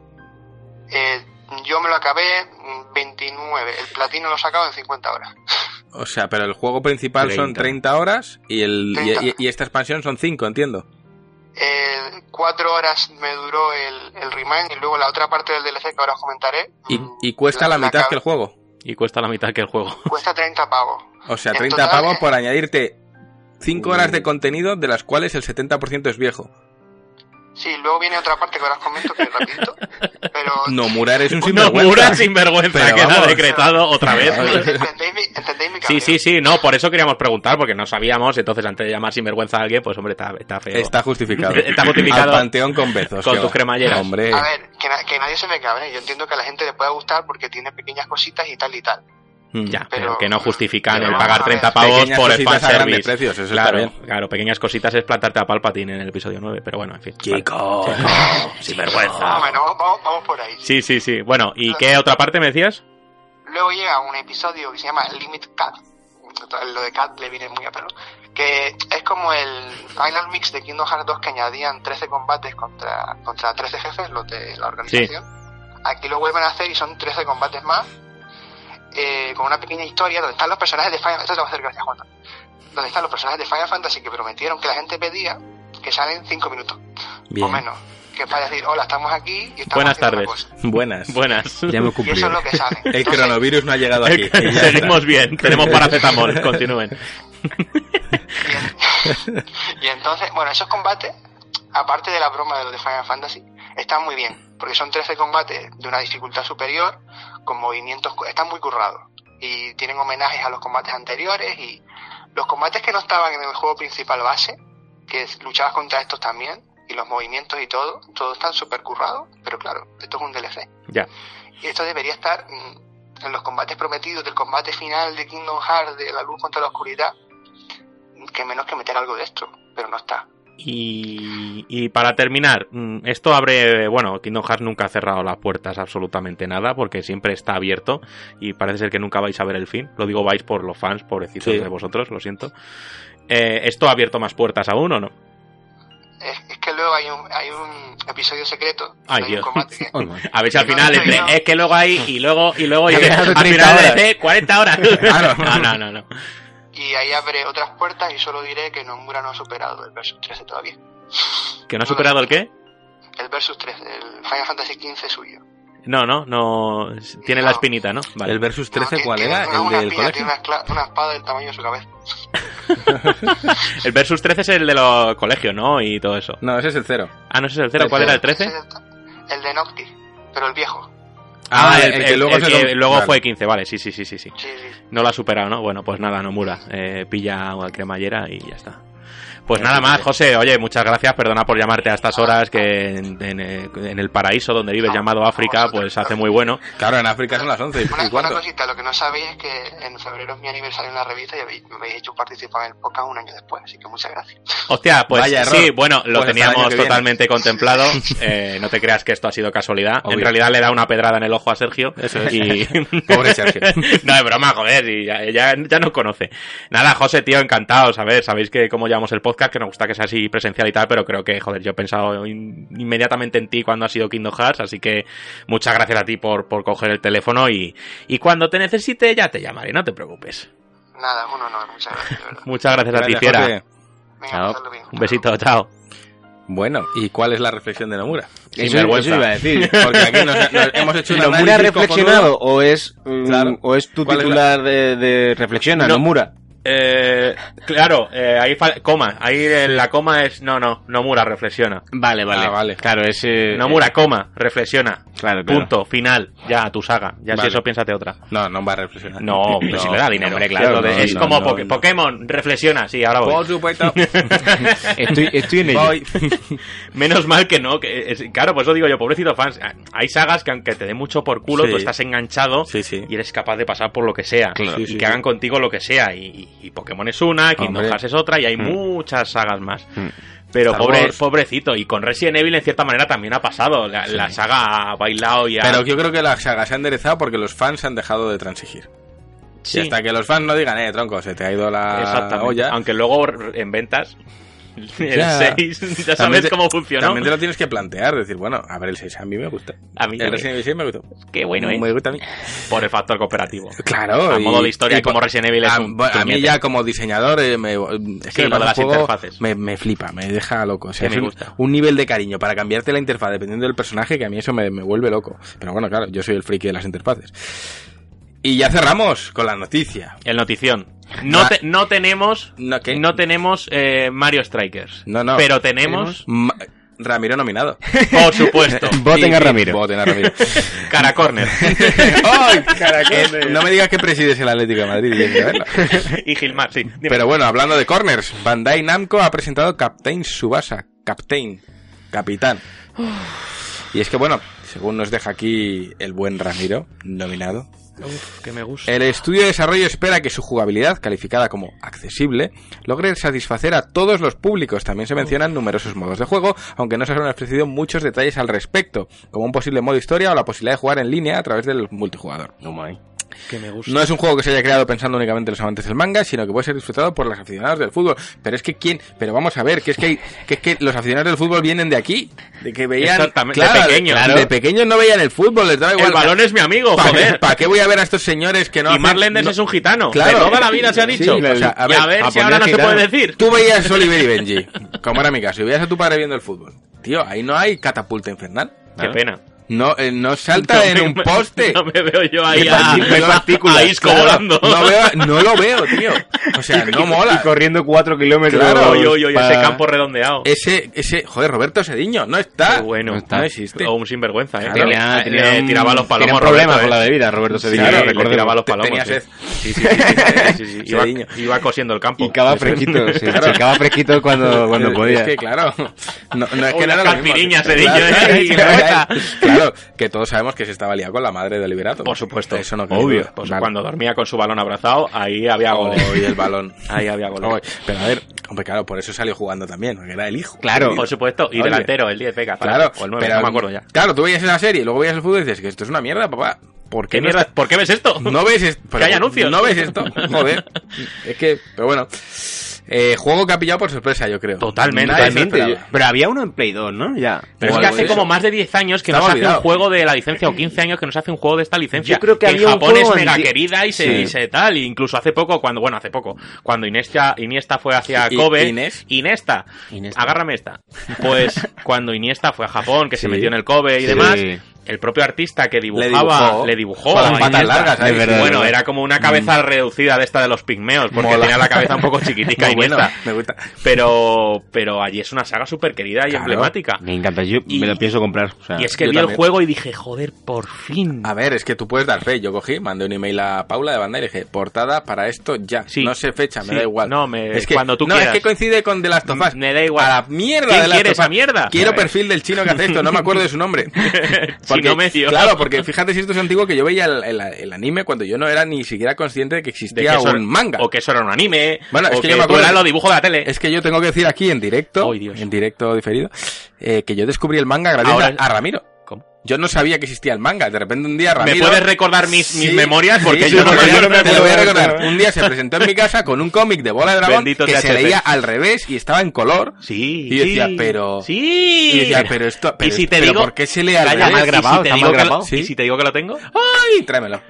Era lo de. Dragon Ball y era con la saga de Buu. Sí, En color, además. color. Era un manga, además, que lo coges ahora y es horrendo. me gusta. No me calo. y es horrendo. Pero claro, era la primera vez. ¿Cómo que esto es al revés? Claro, Bueno. y decía, pero... Y las viñetas también se leen de otra Claro, manera. y yo decía, pero han hecho un cómic de la Y serie, además no es que tiene en la propia página te explican, mira, es que esto se Sí, lee así, se lee ta, al- ta, ta, y un tutorial. Pues ahí yo descubrí el manga. O sea, esos, ¿Qué te he hecho? esos Lo 8.000 siento. euros o 9.000 que Lo tengo en mis estanterías de Lo manga siento, son me lo tu puta podías haber culpa. dado a mí. Son tu culpa. Entonces, pues oye, eh, yo claro, antes de eso veía Oliver y Benji y obviamente nunca jamás sospeché que había un cómic de eso, ni un No. manga, ni lo llegué a leer. Ni de lejos, ni, vamos. ni conozco, ni- o sea, te puedo decir el autor de mil mangas, pero si me preguntas el autor de Oliver y Benji, no sé quién es. Eh, Roberto Señor. Entonces, un saludo a Seriño. El otro día leí que, creo que lo puso Juan, un chico, bueno, amigo mío de vuelo, pero que trabaja en la industria también, eh, que la canción Mm. de- es de otro anime. Sí, de Lupin. Eso es. Exactamente. Sí, de sí, Lupin sí, sí, tercero. sí, sí. Dijeron, bueno, no los derechos aquí. de, Ah, de aquí explotación. cuela, aquí cuela, hombre que cuela. Y le me la cambie. Pero bueno, eh, vámonos con el juego. Eh, lo que se ha visto al final es pues lo que veíamos en la serie, del disparo del tigre, ahí, los el hermanos de Rick, halcón, los hermanos el- de Rick, eh, so- y además todos tiran de nostalgia a saco y bien que hacen. Hombre, claro. Y es un juego, por lo que se ve, totalmente arcade. Ya se ha podido probar una beta Mm. para gente limitada y demás. Mm. Una beta muy temprana, por lo que he visto, eh, el Sí. juego está tal, o sea, Sí, sí, se ven las bases, lógico. pero Sí, le falta pulir. pero le falta pulido. Pero es que lo veo, tío, y es que a mí, es que yo no he jugado nunca a simuladores de fútbol, pero a juegos de fútbol arcade he jugado a muchos. Y son los que me gustan. Claro. Es el cachondeíto, porque creo que se premian más al cachondeíto y a la locura. Como Claro. Strikers, Sí, sí, pues sí. como era el International Superstar Soccer de la Sí, 64. sí. Qué bueno. Ese juego de, de fútbol, que alguien me lo recuerde. Mario Strikers. No, de la Game Boy, que eran cabezones. Sí. Ah, sí, no sé sí, cómo sí, se sí. llama, pero me flipaba. No. Y muchas cosas así. Entonces, esto es como volver a esa esencia. Ya se ha confirmado que va a haber multijugador. No se sabe si solo local o solo en línea o los dos Habrá o lo que línea, sea. Seguro que es Pero vamos, o sea, es que es, es que lo malo es ahora el puto tiempo que no tengo para jugar porque es que si no le metía a ese juego una horita todos los días. Bueno, un, pero yo un creo par que- de partiditas. No creo que vaya a ser un juego que le tengas que dedicar. No, no, es de partidas horas, rápidas. claro. No, no, es como, pues como Juegos el de Pro. fútbol, el FIFA, Partidos tal, cinco partidos que de- lo conviertan en un eSport de los cojones. Pero tú y te imaginas. lo- me vuelvo loco. Yo voy a las finales. Yo, Benji. Y me pilló mi camiseta de- del New Team y a Ay, funcionar. ay. Pero, ¿sabes una movida que he averiguado? Y gracias a Pablo. Joder, me Pero, sé si- ¿Te has fijado en el tráiler que Bruce Carper o Harper, por- Bruce Harper era, Porque ¿no? está vivo. remata con la cara? Sí. Que es que ah, siempre- no, Bruce Harper, eh, sí, siempre es el que le siempre daban- le daban le el daban balón. balonazos. balonazos, No, le ¿cuál daban era el del corazón? Julian Y- Ross. Julian Ross, Ross, porque está es vivo. verdad. ¿Sigue vivo? Pero bueno, pero si ese corazón era el de un sexagenario Era que una, hace aceituna lo que tenía Eh, dentro. No hay realismo. Sí, sí, sí, eso tenía una criadilla de toro. Pero Eso estaba mal. no, eh, lo que he leído y joder, ¿cómo se llama? Madre mía, me va a reventar en la cabeza. No, coño, eh, Pablo, eh. ¿Esta boada? ¿Quién? Joder, Eh, eh, ¿Kai Sid? Kai Sid. Sí, pa- o socio nuestro, un Socio saludo. nuestro, es que, perdona, tío, no me acordaba de, de- de tu Sí. nick. Eh, lo, lo que he leído por él es que no sé si va a venir traducido o no, creo que sí, pero los nombres van a ser los originales de Japón. No. Yes. Sí, no va a ser Oliver. ¿Qué? ¿Cómo que Ah, no? Sí, sí, Ah. sí. ¿Y quién sí, cojones sí, es sí. Mark Lendes? Handcart. Pues será Takeshi. eh, eh, el, el Ishimura. Hiroki. Hiroki. Hiroki. Hiroki.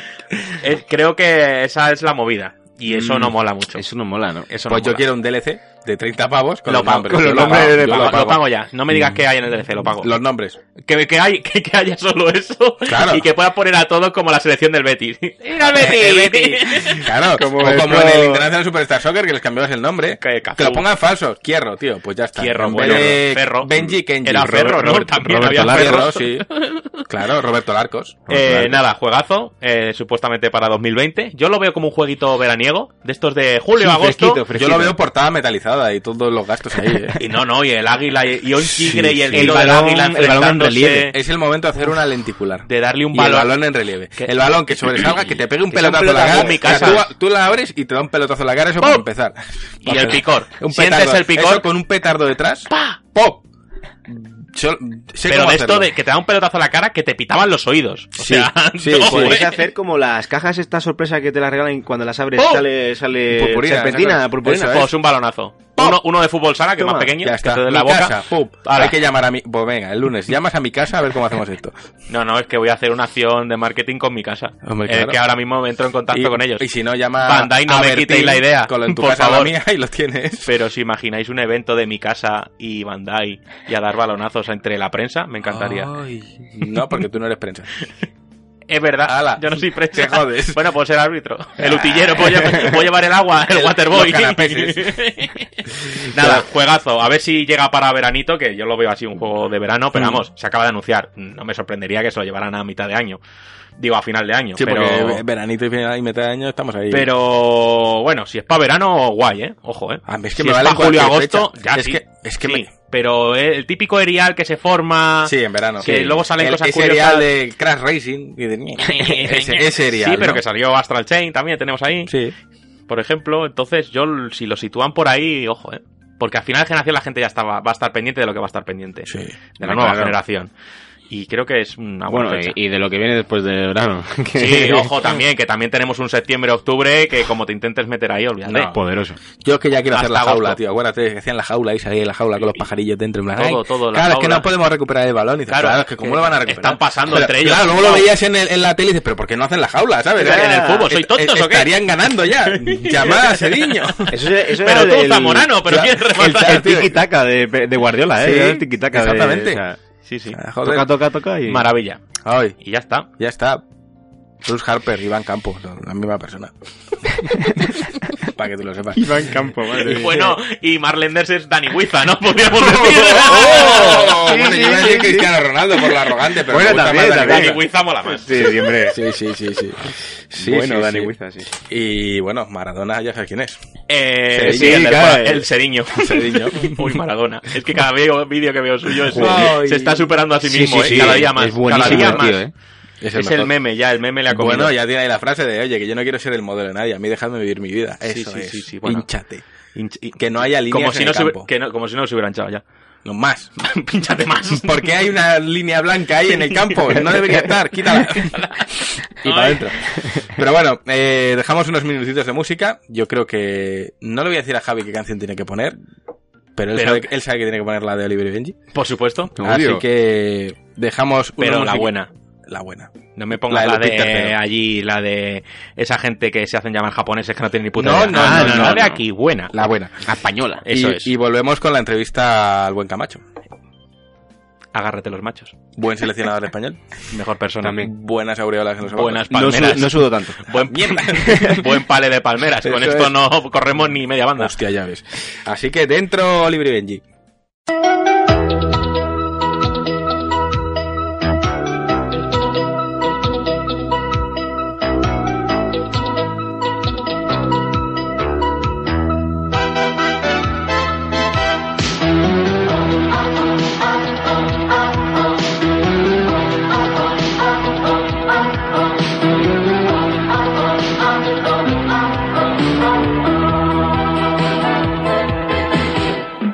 Van con el balón en los pies y ninguno los podrá detener. El estadio vibra con la emoción de ver jugar a los dos. A los dos solamente juegan para ganar, pero siempre con deportividad. Y no hay nadie mejor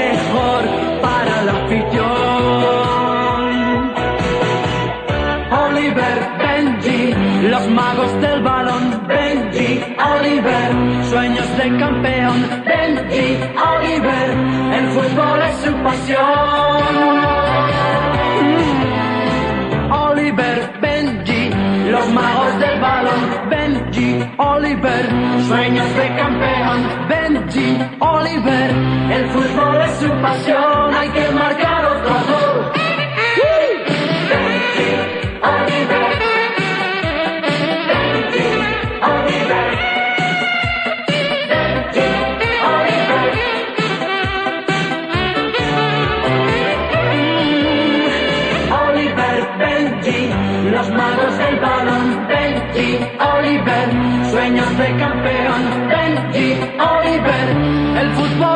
Fútbol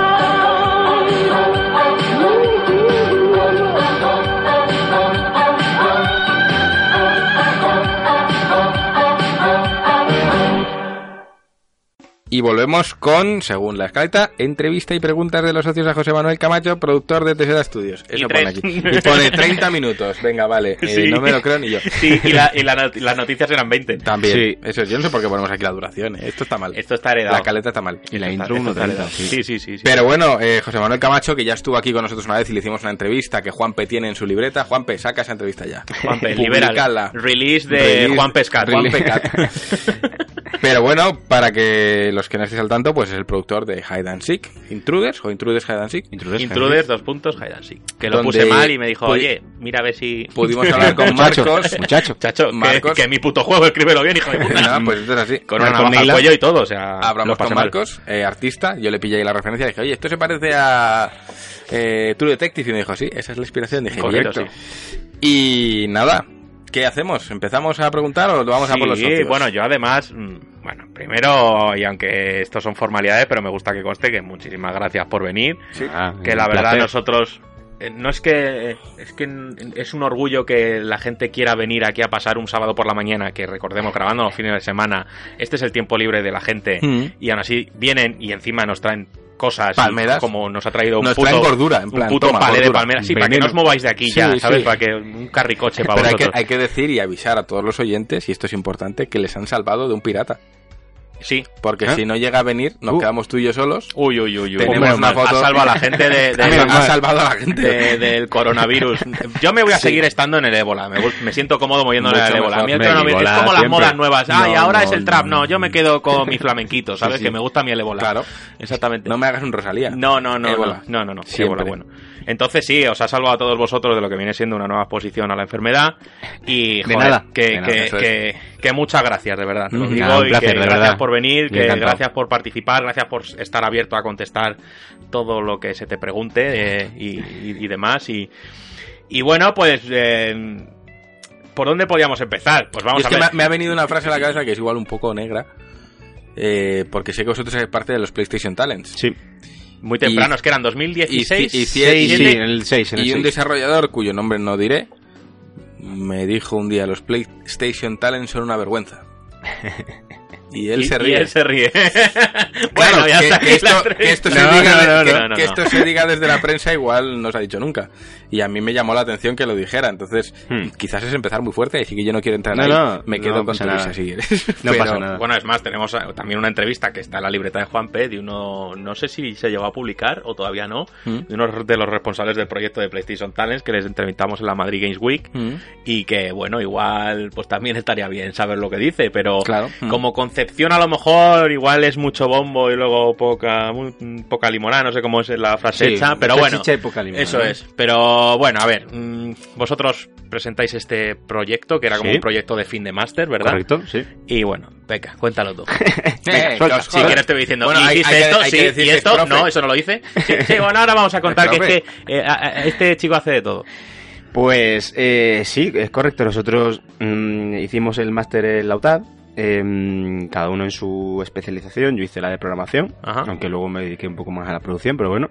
Eh, y también estaba arte y diseño, game design. Y, y nada, nos juntaron a todos para hacer un, un proyecto, un vertical slice, que es lo que Ujú. hablábamos antes fuera de fuera de, de grabación.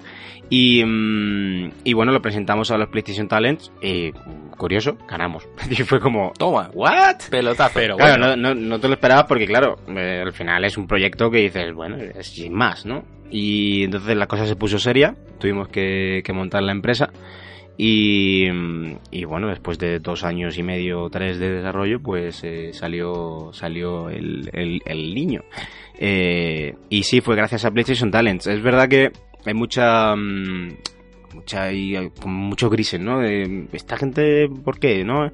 Y, y es verdad somos, que... te- somos publicidad para ellos. Claro, de claro. que está, "Ah, mira lo que hacemos, pero luego no. Sí, sí, no, No, a ver. Yo no voy a demonizar a nadie porque no, No, lo no, conozco, yo- pero. Nuestra experiencia personal y, Sí. y sincera es buena. O sea, porque a nosotros nos han tratado muy bien. eh, siempre que ha habido un retraso, y los ha habido a, a montones, lo puedo contar con los dedos de las dos manos, eh, lo han entendido cuando se les ha explicado por qué y hasta dónde queríamos llegar. eh, y lo han dicho, vale chicos, no pasa nada, vamos a seguir adelante. Eh, de hecho, nosotros ya estábamos fuera de contrato, incluso, voy a decirlo, no pasa nada, estábamos fuera de contrato y han cumplido con todo lo que tenían que cumplir. Joder. Y, mm, y la verdad es que nuestra experiencia ha sido muy buena. Nos han llevado a ferias, eh, más de las que debían incluso. Eh, y luego sí que es verdad, y esto es público, que creo que lo que les falta quizás es un poco de mm, mejor organización, quizás interna, eh, un poco más de seguimiento quizás a los proyectos. Eh, y yo creo que eso lo han ido mejorando en, en años eh, sucesivos a- al nuestro. Al menos es, lo, no estoy metido, pero es lo que tengo entendido, ¿vale? Con, de compañeros que, están dentro. Puede ser que fuerais de las primeras jornadas en las que se ya se Fuimos la los segunda, talents la y segunda demás, creo, la o sea, tercera, como mucho, o sea, no, no, no Ahora fue ya más. está como más difundido, Sí, más se conoce mucho más. Exactamente. Y, hombre, al final es como, bueno, pues como GTM, como cualquier proceso que vas mejorándolo y refinándolo poco a poco, ¿no? Y algunos tienen que sufrir lo que no está escrito. Exacto. Y, Y de ahí lo- aprender para que otros sufran menos. Exactamente. Y yo creo que, que es algo que, bueno, que puede ser para dar bombo y platillo a su imagen, no lo niego, seguramente sea, sea así, pero es algo que, que, que, bueno, que sigue vivo y si sigue vivo yo creo que es por algo también. Sí. O sea que otra cosa es que, bueno, que el resultado o la experiencia de cada uno difiera mm, de forma polarizada totalmente, eh, pero bueno, nuestra experiencia la verdad es que fue buena. No, yo no, no voy a decir, vamos, si tuviera que decir, ya lo he dicho, si tuviera que decir algo malo sería eso, la organización y el seguimiento de cosas que... Por poner la Sí, perita. sí, claro, de, de cosas que ellos ellos tienen el conocimiento y de que si te hubieran echado una mano más más intensamente pues te hubieras ahorrado el problema incluso no entonces pero bueno eh, ya os digo a nivel experiencia yo nosotros es buena o sea, no- O sea, esto era un trabajo de fin de máster. Eh, vosotros, eh, distribuíais los equipos o, os- mm, como un No, trabajo de los, clase o os los equipos ponían? los, los ponían los Lautaro. profesores y, y sí, lo- eh, la dirección, digamos, de, de- de los, de los proyectos. Claro, tú al venir del máster de programación.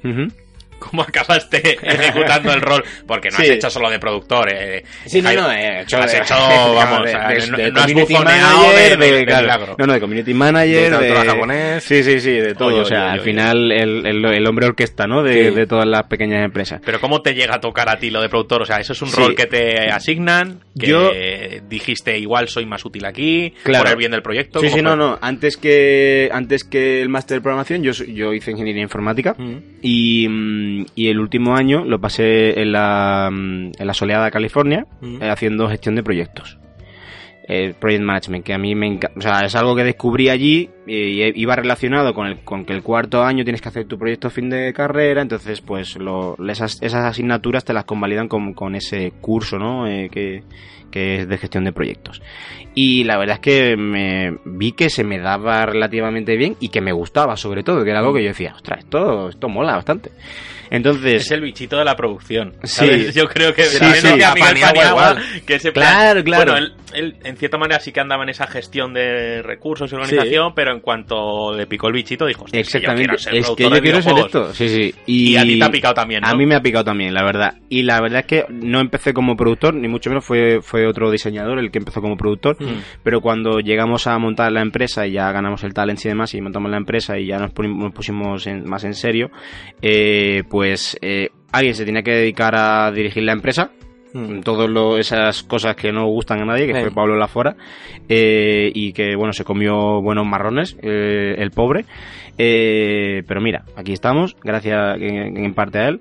Y, mm, y, y yo me encargué de la de toda la parte de producción. ¿Por qué? Pues por pura necesidad por un lado Sí, sí. y por otra porque yo me postulé como, Mm, venga, como vale, productor. nadie quiere hacer esto, venga, pues yo me postulo y vamos para adelante. El equipo me aceptó eh, de, con- con- de buen grado. La verdad es que me han, me han, han tenido mucha paciencia conmigo. Creo que todos tenéis que tener paciencia un poco con todos. Erais Sí. como niñatos y yo también. Sí, Somos sí. unos mocos a fin de cuentas y como Mm.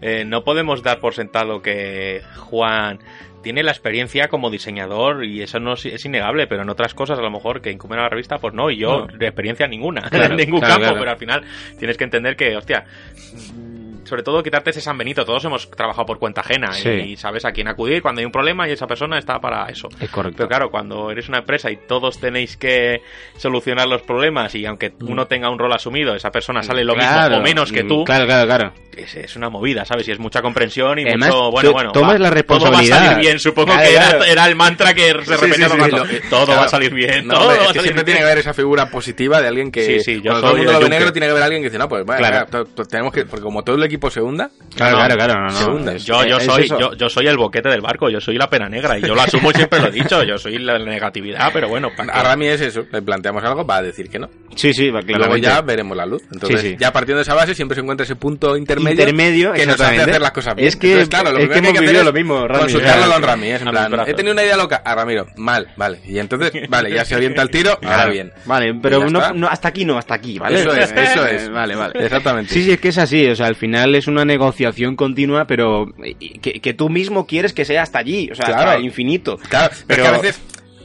Y lo digo por Rami, y se va a Sí, sentir sí. A veces tenéis que pedir perdón, en plan, que yo no quiero ser el. el Claro, el- el... Pero que. El abogado del diablo, que ¿sabes? no- Que a mí me encantaría que sea lo que tú dices, No, pero. darle que sea todo, ya. Claro, es en plan, Sí, que, sí. que no te estoy diciendo que no, Sí, sí. pero que, ¿sabes? Muchas veces, a ver, no, no, no somos enfadados, pero había debates de, pero Camacho, que, tío, que, que mira todo esto, digo, que, que yo, que yo te entiendo, Que sí, que sí, ya lo sé, sí lo veo. pero mira todo el tiempo que queda por Claro. delante y mira lo que sumaría esto Claro. y mira hasta dónde queremos llegar. O sea, mira la experiencia que de lo que nos ha pasado ya más veces. y Claro, tal, ¿sabes? Que- no, Y son- eran cosas nuevas todo que no sabías, por- ya sabiendo, cuando llevas un año desarrollando dices, todo esto me ha salido mal, esto me va a salir mal. O sea, Claro. es que, que si te podía pasar, te va a pasar. Eso, eso es así. Nosotros con las, con las entregas de la revista. O con los ya sabemos que no van a subirla aquí, o sea, no, no contamos con que la revista nos la vayan a traer una vez de bien a la primera a la puerta, entonces Claro. ya es en plan, no, a ver, que ya sabemos que va a salir mal. Entonces ya cuando pasa mal por octava vez, dices, bueno, lo sabíamos, esto iba a ser así. no, cuentas con el fallo. Y Claro. cuando no fallan es como, joder, qué Claro, maravilla. El problema es cuando. En al vez de apenarse principio- cuando lo hacen mal. Cuando al principio no cuentas con el No, fallo, no, esa frustración de, pero, pero hasta que al final Es tienes toc, que toc, contar soy con tu calvicie. Sí, sí. Sí, sí. A mí me gustaba escuchar a Miguel Paniagua, que le Mm. mando un saludo, le devuelvo el saludo que él me lo mandó desde el podcast.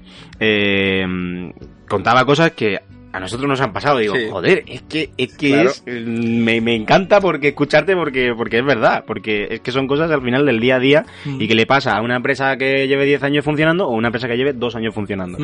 Y eso es mm, sencillamente el- la, la tipología de, de esta industria, ¿no? Bueno, y de cualquier proyecto, creo yo. Y bueno, empezasteis, obviamente, ya con ese, que- ese proyecto de fin de máster y que, que, bueno, luego se os galardonó. Y no solo, o sea, yo considero también un talent como un galardón. Sí, a sí. fin de cuentas, Mm. aunque sea al final un apoyo, una beca por parte de tal, pero también habéis ganado otros galardones y se os ha reconocido el trabajo que habéis hecho con los medios que teníais y con el conocimiento Sí. tan temprano que teníais. Mm. Porque, porque es eso, cuando te pones a los mandos de un juego, normalmente yo hasta ahora, yo no quiero dar lecciones aquí a nadie, pero yo hasta ahora no lo he hecho, pero ahora lo empiezo a hacer. Mm. Cuando me pongo a los mandos de un juego, primero intento averiguar quién está detrás. Mm. Intento averiguar qué dinero ha habido detrás e intento averiguar qué gente ha habido detrás. Claro. Por lo menos así, por encima. Si obviamente juego a The Last of Us no me tengo que poner a buscar nada, ya sé quién está sabes- detrás, ya y lo sé que hay. no sé el presupuesto exacto, pero sé que hay billetes, Mm. no sé la gente que ha currado, pero sé que hay mucha gente, Mucha gente. y ya está. Y les voy a exigir hasta, Hasta el, lo máximo. que- el helecho ese que se Sí, me que mueva. se mueva. O me cago en Dios. El copo de nieve está Quiero encima la mariquita, a ver qué mariquita pone, Claro, no me ponga dos pero iguales Porque tiene que ser así. obviamente.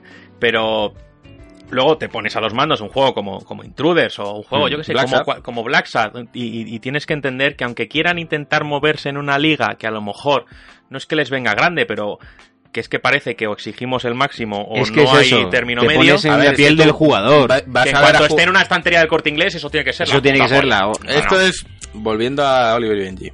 Pero yo, bueno. ya- yo soy del Atleti, lamentablemente. Eso es así. La pena Eh, y nos eliminó la cultural leonesa, que es un equipo de ¡Ay, segunda vez. Claro, cuando esas cosas pasan, es que tú a la cultural no le puedes exigir que juegue al nivel del Atleti. Cuando Claro. el juego, un, un equipo como la cultural leonesa, que tiene un presupuesto que creo que son 4 millones de euros, cuando un jugador del Atleti ha costado 120, Claro. pues cuando eso pasa y le, y le soba el morro, te alegras, aun siendo de otro equipo. En el videojuego pasa igual, no le puedes pedir un presupuesto de 4 millones, lo mismo Mm. con el 120. Y Es, aunque estén compartiendo Y estantería. si lo es peta, que- te alegras. Claro, Tres- y te- cu- y- cu- 400 veces más. Porque, o sea. joder, si han hecho esto con 4 millones, ¿cuánto harán con...? Exactamente. Es así, pero no se les puede exigir lo mismo. Entonces yo cuando veo ciertos reviews o críticas que a- suele ocurrir, a estos juegos chiquititos se les machaca ciertos aspectos que a Hmm. juegos grandes se convierten en su magia, Sí, Ya. sí, sí. dices, ¿a quién quieres caer bien? ¿Sabes? Es que no funciona así, es que tienes que, a la hora de evaluar, sobre todo si, si eres un, como yo, creyente de que la crítica puede aportar algo positivo, Hmm. y que te va a leer gente que ha hecho ese juego. Y entonces, si ya lo enfocas así, dices, hombre, eh, ¿Y si les ayuda para un próximo les tiene que ayudar, les tiene que ayudar la crítica. ese Nos mi ayuda trabajo. mucho. Si, mi, Sabemos- si hemos mi trabajo fuese destruir cosas, vete a la mierda, ¿no? Claro. Eso Me no apunto a una demolición Claro, y pillo bola. pero entonces, Claro. pues una vez que haces eso, tienes que hacer el ejercicio de, es que esta gente no tenía el presupuesto que tienen aquello.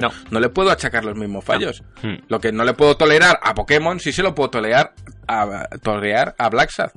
Porque Pokémon es que, pero si en un día has vendido Chorro, millones, sí, sí. ¿cuánto dinero tienes? ¿Cómo, no te, ¿Cómo te permites estos fallos? No puedes permitirte esos fallos. A otro, un juego pequeñito, sí, no soy ciego a los fallos, pero entiendo que en un sitio pueden estar y en otros no. Claro.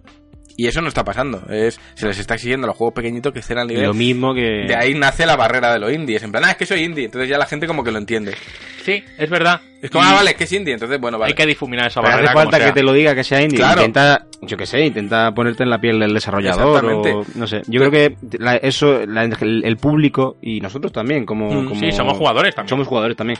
Eh, tenemos que madurar eso. Y, y muy, lo decías perfectamente, creo que tú, Juan, en, en, en- en el- la revista de diciembre sobre este tema, eh, que, que no se puede poner la vara de medir al- a, la misma altura. Y creo que eso es muy importante. Además, eh, perdona, y quería decir también que no puedes entender una crítica Mm. como, como un análisis exhaustivo de, de cada uno de los puntos de un juego, sino Mm. eh, de tu experiencia. Claro. Es mi experiencia, es lo que yo he vivido Mm. y a ti te puede gustar Super Lucky Style, como decías antes, Sí. y a otra gente Y que se, no. se ría de ti. Claro. Y dices, pero bueno, bueno, es mi experiencia. Sí, yo, sí. yo lo- a mí me ha encantado porque en este momento de mi vida, a lo mejor lo juego dentro de 10 años y digo, vaya mierda de juego. Mm. Claro, y- pero, en este momento me ha calado. me ha calado. O Y me ha yo te gustado. lo cuento. Claro. Y ahora tú to- saca tus propias conclusiones jugando.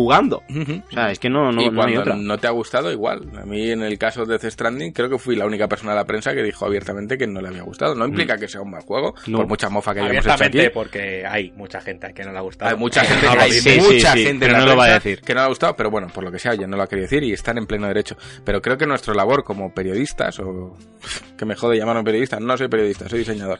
Pero nuestra labor como gente que escribe videojuegos, Sí. al final es ser honesto. Claro. Es lo que va a valorar la gente cuando te lee.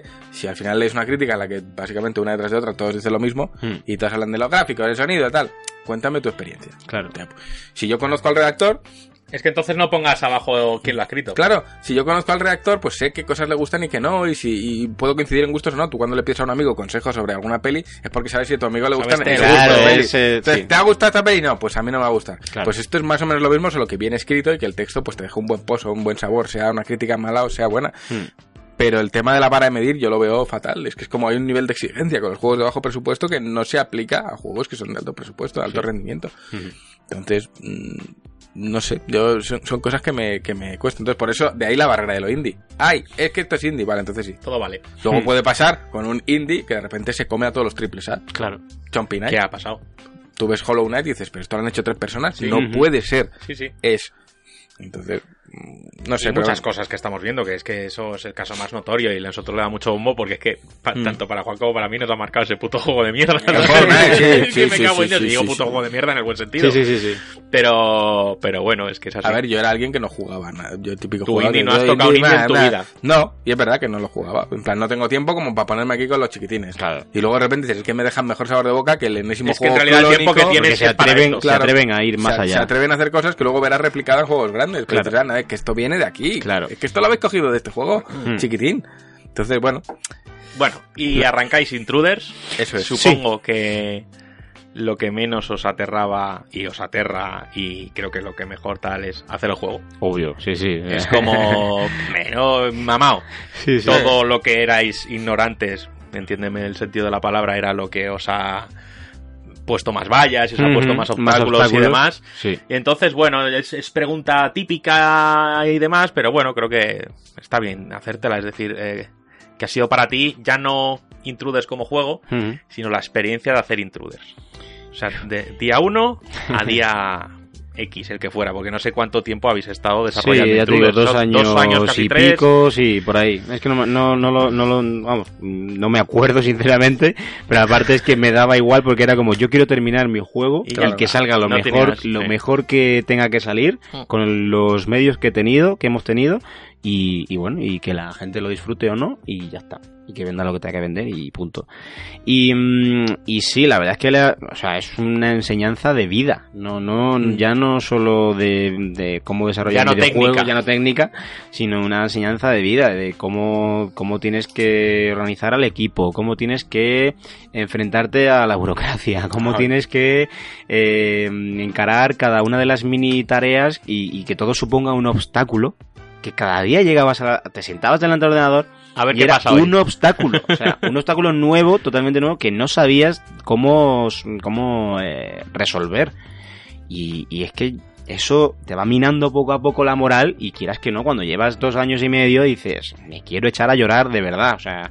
Sí, ha pasado. que Claro, claro, o sea, sí, sí, a, a mí me ha pasado, vamos. Ya, o sea, ya, ya lo yo de- ya lo, lo he contado otras veces. eh, eh, un fallo que había al, princi- al principio del juego, o sea, estamos hablando de cuando vas en el coche, que es el principio del juego, Sí. y tú lo has jugado, Rami, eh, que vas en el coche y el mismo fallo después de dos meses y, que no se quitaba. me, me puse las gafas, jugué, falla, pero creyendo, creyendo que estaba resuelto. Me quité las gafas, me eché a llorar, A pero, rincón, pero sí, además era un sábado por la Yo no tarde. tenía que estar aquí. Yo no tengo que estar aquí. Estaba ya, ya llevamos cuatro sábados seguidos viniendo, o sea, era como mm, horrible. Y me eché a llorar y, y digo, madre mía, pero ¿qué hago aquí, tío? O sea, y, y al final eso, pero están allí tus compañeros, van, te abrazan, vamos a irnos a tomar algo, no sé qué, venga tal, y ya está, y por eso, y eso es una enseñanza de vida, dices, es que tengo a esta gente todavía, Claro. tío, o sea, yo, yo, por eso estoy aquí, por esta gente, que es como mi familia, que son- Mm. somos tan amigos como compañeros, nos hemos hecho tan amigos como compañeros de trabajo, y, mm, y bueno, pues, pues eso, yo creo que al final lo importante es eh, quedarte con lo bueno y recordar lo malo para que no te vuelva a, a ocurrir. Y creo que eso es. ¿Crees lo que, importante. ¿Crees que has extraído de hacer Intruders tanto o más que lo que has extraído en el máster? Sin menospreciar la Sí, OTAN, ni el máster, ni mucho menos. evidentemente. Pero programación es un campo donde estabas mucho más cómodo, pero, Pero vamos. ha sido otro máster de tres años. Totalmente, es lo que decíamos. eh, bueno, lo decían los profesores de la UTAD cuando ganamos el, el, el premio. Eh, lo decía, dice, ahora os queda lo peor. Claro. o sea, Claro, ahora viene la realidad. Bienvenidos al infierno. Ahora os queda, en la ahora os espalda. queda hacer el juego de verdad y cerrar el juego, que cerrar el juego, ya os digo, han sido como seis meses para cerrar el juego. Ya. Y dices, ya está hecho. No está No hecho. está hecho. Ya quedan seis meses de cerrar bugs, de publicar, de hacer pasar la submisión de Sony, de hacer mil cosas. Y son seis meses de infierno que dices, pero es que ya está, si es que, pero míralo, puedes jugar, de, de- está la portada, está todo. No, no, no, no, no. no, no, no, Ya ni queda- mucho menos. Esto tiene que llegar a la gente de Sí, esta sí. manera. y Es firmar un máster, acuerdos, el publisher, eh, todo, Totalmente, todo, todo. lo decían, es un máster en negocio. Sí. O sea, los PlayStation Talents o cerrar un juego o hacer un juego es un máster en negocio. Porque es que mm, aprendes lo que no está escrito de cosas que ni te imaginabas que existían y que, y que son, son muy feas, pero, eh, pero son necesarias. Tiene que pasar. Son muy es feas, como, pero son yo que sé, necesarias. la típica enfermedad que por la que tienes que pasar. Sí o sí, La varicela. La ¿no? Sí, Las pues paperas, es, un, lo- es un puto trámite. O sea, es que ébola, va a pasar. Y. Sí, sí, la, la adolescencia, que es otra puta enfermedad. sí, sí, sí, tienes Ese- que pasar por tu voz de. Y esas cosas. Los La callos. efervescencia, ¿no? Y, Eh, y- pero sí, sí, yo sé de sobra que, que- que eso para vosotros ha supuesto eso, un aprendizaje brutal. Hmm. Y a la fuerza y a hostias. Sí, sí, sí. Pero bueno, Ya digo, di- día tras día. suene mal, muchas veces a palos es cuando se aprende, Eh, ¿sabes? Totalmente. Y, y bueno, por hacer aquí un poquito de spam, porque estamos hablando de Intruders, Hide and Seek, y, igual la gente no tiene ni puta idea de lo que es. Yo lo he jugado, tengo que Sí. decir que nos trajeron una Yo- copia yo, yo es que tengo así. una duda con el juego. ¿Por qué VR, tío? O sea, es que la VR al final es un mercado que está creciendo, que no, que... Que parece que sí, pero no. eh, Típico de, bueno, parece que sí, y luego al final se abandona y se reconduce, o Hmm. realmente sí que hay ahí una base Sí, de yo creo que sí que yo, yo creo que hay una base de jugadores, yo creo que se han vendido, lo- bueno, Sony publicó datos, creo que fueron 4 millones de PlayStation VR Claro. Y que van a seguir Eh, apostando van con a- la 5, que han dicho que va a ser compatible y todo y que el rollo. seguramente vayan a sacar una versión 2 Sí, en más algún pro, momento con mejor pantalla y todo de, de, las- de esta nueva generación. Eh, de hecho ya han sacado una versión 1.2 de las, Ah. de las PlayStation VR. Eh, ¿Por qué VR? Eh, bueno, eh, fue un poco... En realidad lo que ha dicho Ramiro antes, el juego no reinventa, nuestro juego no reinventa la Ujú. rueda. O sea, es un juego de sigilo, el que eres un niño y estás indefenso, no tienes armas, tienes que intentar eh, buscar el camino y, y- y salir de la casa pidiendo ayuda, ¿no? Eh, pero mm, fueron un poco los profesores los que nos empujaron. Era eso, el año 2015 y Mm. era el año en que salía Oculus Rift.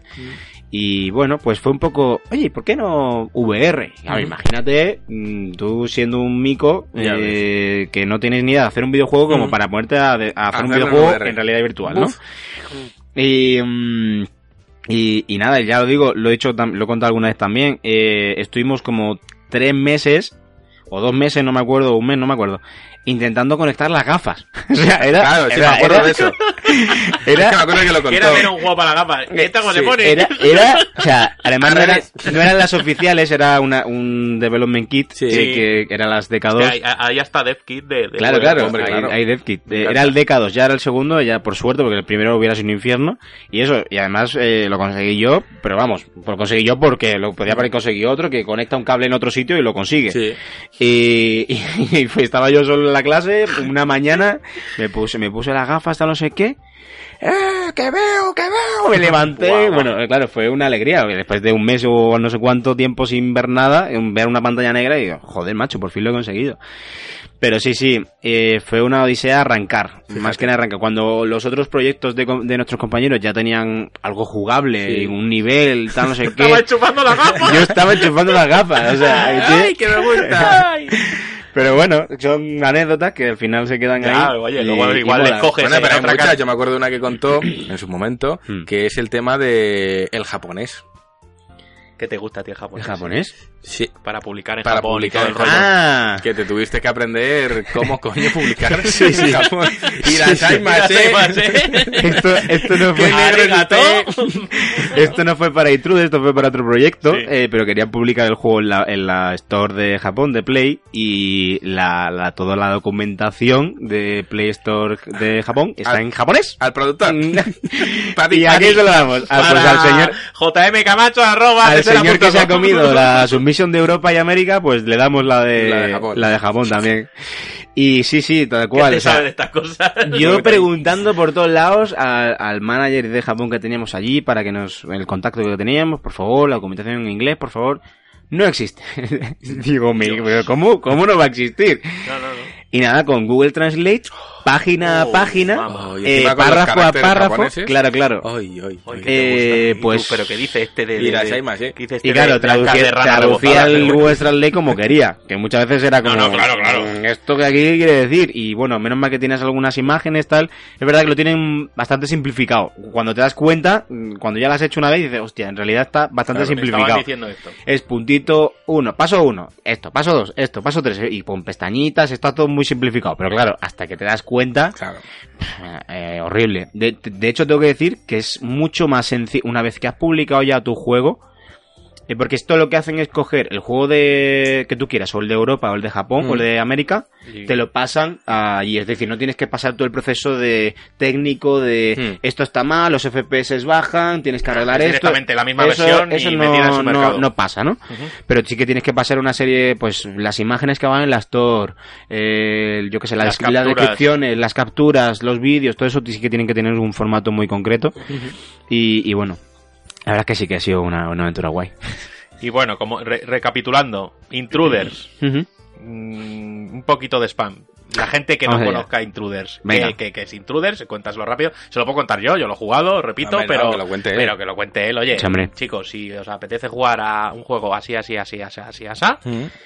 Pues Intruders es un juego de terror psicológico, bueno, eh, no, por ahí anda. Thriller, suspense, thriller, thriller, sí. eh, terror yo- mental, Yo le digo decía. A thriller ver, da- psicológico. Da ¿no? miedo al final si tú estuvieras en esa situación, pero no es un terror. No, no es, un- no es terror, ni- eh, ni- es eh, revivir. Tensión. re- sí, revivir, o sea, no revivir, es vivir en la piel de un niño de 13 años eh, el asalto a su casa por parte de tres psicópatas.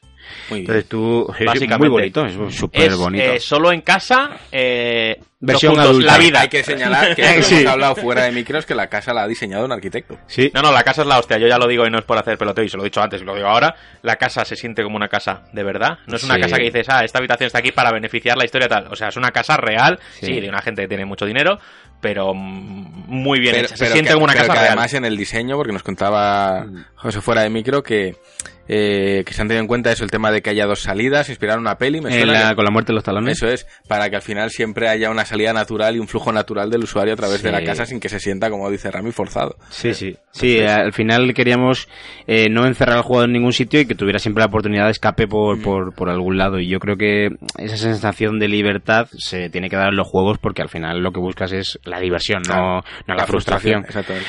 Entonces, y sí, eres un niño de 13 años, eh, estás tranquilamente en casa, en una casa que no, no diremos típica encantada, sino que al revés, sino No, que es una casa realista, normal, es de una casa moderna. bueno, tus padres no es de madera, es de, es pero- cemento. Sí, sí, tienen pasta, tienen Pues pasta. lo normal. Sí, sí, lo Y lógico. tienen, y tienen pasta por lo que se dedican. Por lo que se dedican, exactamente. Y, mm, y entonces, en mitad de la noche, eh, asaltan tres psicópatas o tres personas, asaltan la casa y secuestran a tus padres. Y, y tú tienes que intentar, junto con la ayuda de tu hermana pequeña que está en una habitación del pánico, eh, pues eh, eh, a pedir ayuda y salvar a, a tus padres. Hay que decir que nada es lo que parece y que los tres asaltantes, vamos a llamarlos, eh, los tres intrusos, tienen una razón de, de ser y de estar ahí. Ah, eso mola. Totalmente. Pues A ver, lo describe eh, así muy, Mola, ¿eh? muy Muy- por encima. Sí, claro, no quiero al tampoco... final es un juego, sí, de VR, de terror y tal, pero yo creo que la narrativa que tiene Mm. está bastante bien. Mm. O sea, a mí me gustó. Mm. Y, y que, joder, darle una oportunidad. Mm, ten- al final es un juego cortito, en Mm. una buena tarde. Yo Sí, creo sí, que fueron eh, dos. dura- Yo fue dos tardes, ¿eh? Por, por no Dos- echarle mucho entre tal. 3 y 4 horas, como mucho. Es un juego gracioso, Fíjate, ¿eh? graciosete en VR. trabajo reunidos en al 3, final, 4 horas. o cuatro horas de graciosete y que, bueno, a mí la historia me gusta, no es lo convencional y, y me molo. ¿Qué quieres que te diga? Y, y yo creo que a partir de ese juego, y no fue con ningún otro, empecé a entender lo que hay que entender detrás de los juegos. Y, Hmm, y es que es verdad, ¿no? y no es por peloteo, a partir de ese juego, que sé que vinisteis aquí con toda ilusión del mundo, nos contasteis un poco la historia, Hmm. nos entregasteis una copia del Ahí juego está. y ahí la tenemos, y es más, nos la va a firmar ahora. Hombre, Genial. Empecé a ¿No la entender... Oh, yo creo no, que sí. no, Ah, fuisteis no, hay una tarjeta que sí. Ah, vale, vale. juego, Dijiste, no. no, Ah, vale, he firmado vale. ya muchas cosas, estoy ya cansado. y, y la verdad es que, que ahí empecé a entender que hay que entender lo que hay detrás. Claro. Que si este juego lo coges como si lo hubieras cogido una estantería del corte inglés, seguramente dirías, pues menudo timo o menuda mierda. Claro, sí. Y no quiero faltarte con esto. No, no, que no, digo, no, no, Pero que hay que entender lo que No, hay detrás del curro. Y que Mm. porque compres un juego en Steam a un precio que a lo mejor ha podido estar otro AAA a ese mismo precio, Mm. no significa que detrás haya lo mismo.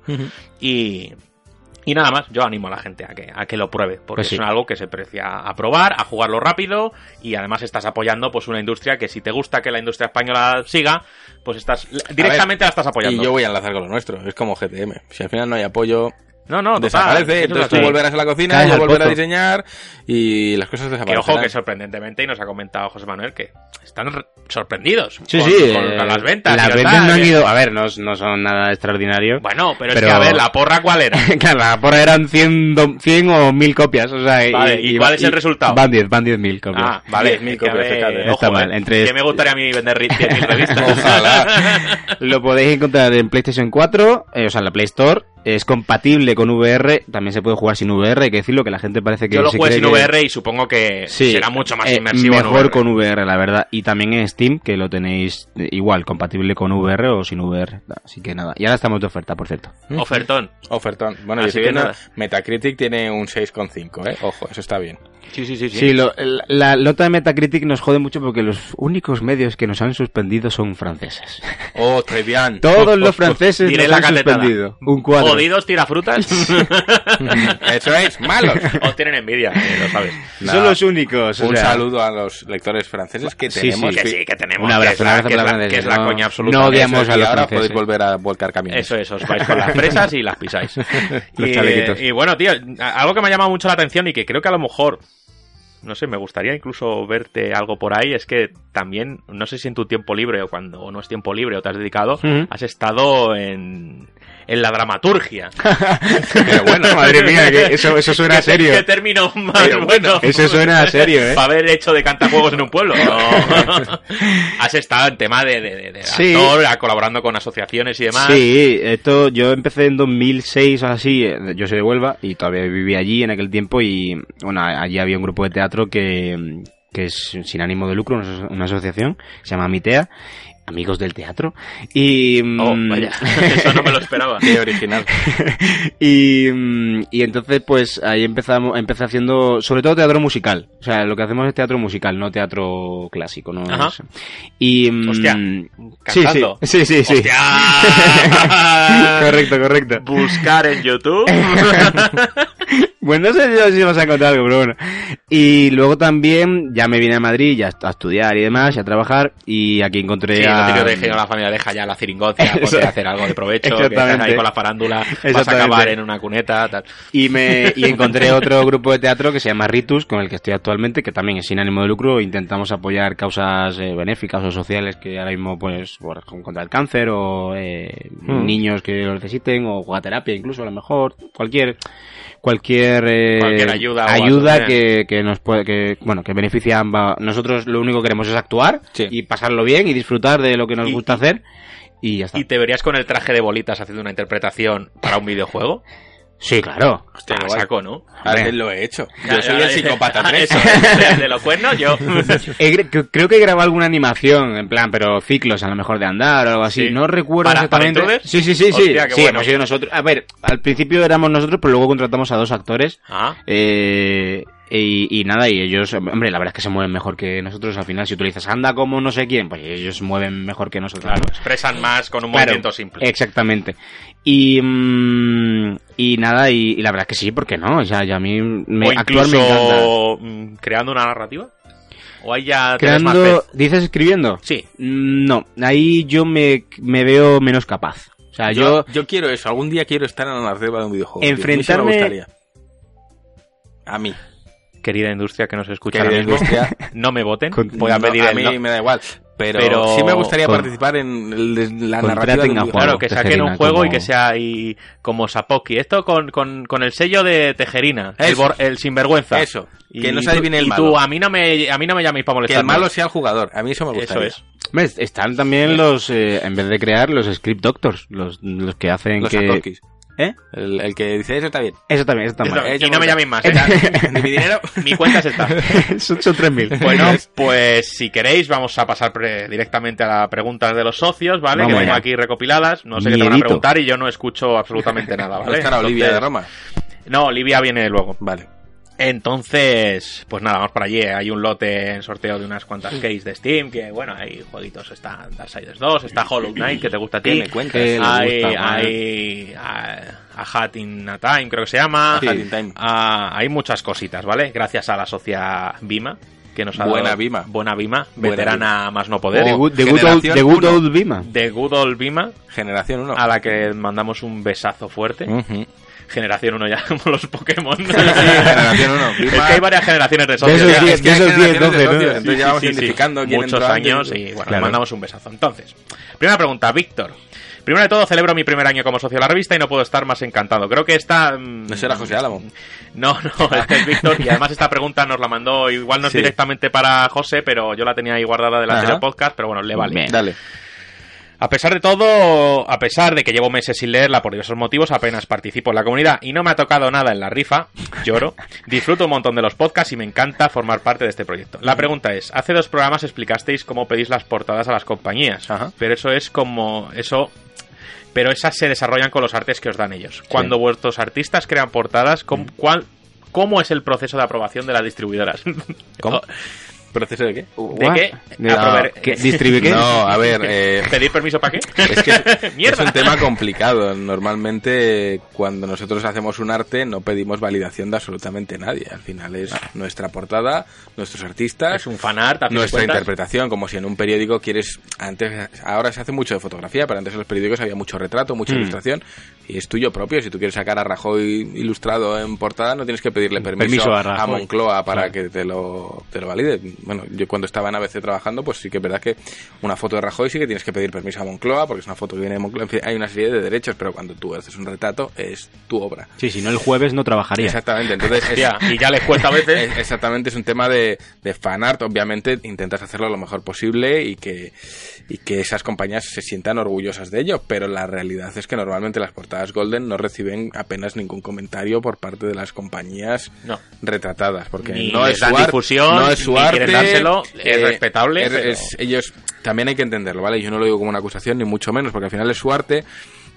y a ellos les vienen unas directrices desde los estudios de desarrollo y tal, en las que estos son sus artes y no te salgas de aquí. Entonces, que ellos toleren esa salida ya es algo positivo, porque también podrían arrancar por la negativa e ir a por Mm, ti incluso claro. por usar arte. Y ha pasado eh, con juegos y otras editoriales que porque has sacado un libro de mis juegos sin mi permiso y era por ellos y eso, eso pasa. Entonces a nosotros la industria nos tiene el cariño suficiente como para permitirnos sacar estas portadas sin que haya problemas y eso ya es de agradecer, pero es verdad que ellos no lo validan y muchas veces prefieren Ni verlas. no verlo. O sea, lo ven, pero como si no lo viesen y es mejor así para todos, pues porque detrás hay, ya sabéis, grandes corporaciones, otros países, Sí. o sea, hay Mm. y unos presupuestos que cualquiera de estas compañías si quisiera como ver un dedo nos aplastaría. Entonces, mm, creo que eh, les gusta, extraoficialmente les gusta verlo, pero oficialmente no pueden participar puede en ello gustar. porque no es parte de su producto y tiene que ser así.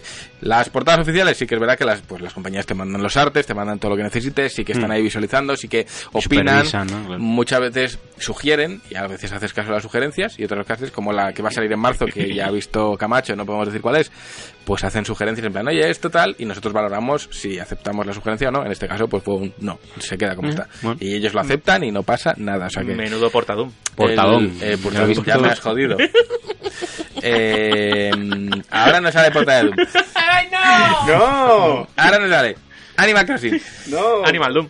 pero bueno, es así, es la relación con todas las compañías es muy buena y yo No se creo que- garantiza. que, les encantan las portadas que hacemos y Sí. procuramos que sean sobre todo algo que les guste a los fans. ¿eh? Ya- si te gusta Doom, pues que digas, joder, es que esta es la portada que yo quería de Doom. Si te gusta Animal Crossing, digas, pues nunca voy a tener una portada de esas cosas. Que me gusta la hipoteca de Tom, de, de- de del Tom Nook. Es. es una foto de un banquero y a correr.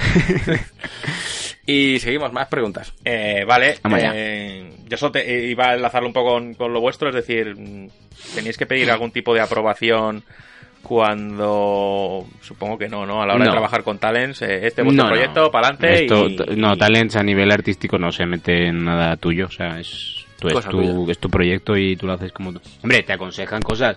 Si tú tienes una duda mm, creativa que no sabes cómo resolver, oye, mira, he pensado en esto. Entonces, gente que ya tiene experiencia en. Pues mira, yo tiraría por aquí, yo tiraría por allí. Mm. Están para eso. Pero no, en realidad no se meten en. Bueno, pues vamos con Adrián Fittipaldi.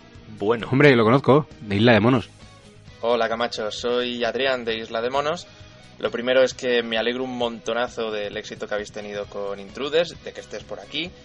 Y como sé que ya tenéis la mente en otras cosas, quería preguntarte qué es lo que os lleváis del desarrollo de Intruders, qué es lo más importante que habéis aprendido de todo este desarrollo.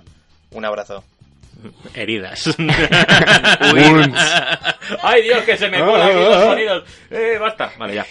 Eh, bueno, pues gracias Adri por la pregunta, un saludo tío, Eh, a ver si nos vemos. Em, pues es que es tan complicado, yo creo que es eh, lo, que he contado antes, ¿no? Es, una lección de, de vida, ¿no? Yo creo que em, aprendes tanto en lo técnico a resolver problemas que antes no te habías planteado y, y en lo humano aprendes a, a llevar día a día una presión muy grande y a saber cómo gestionar mm, tu estrés, cómo gestionar la ansiedad, cómo gestionar a tu equipo, cómo gestionar a tus compañeros.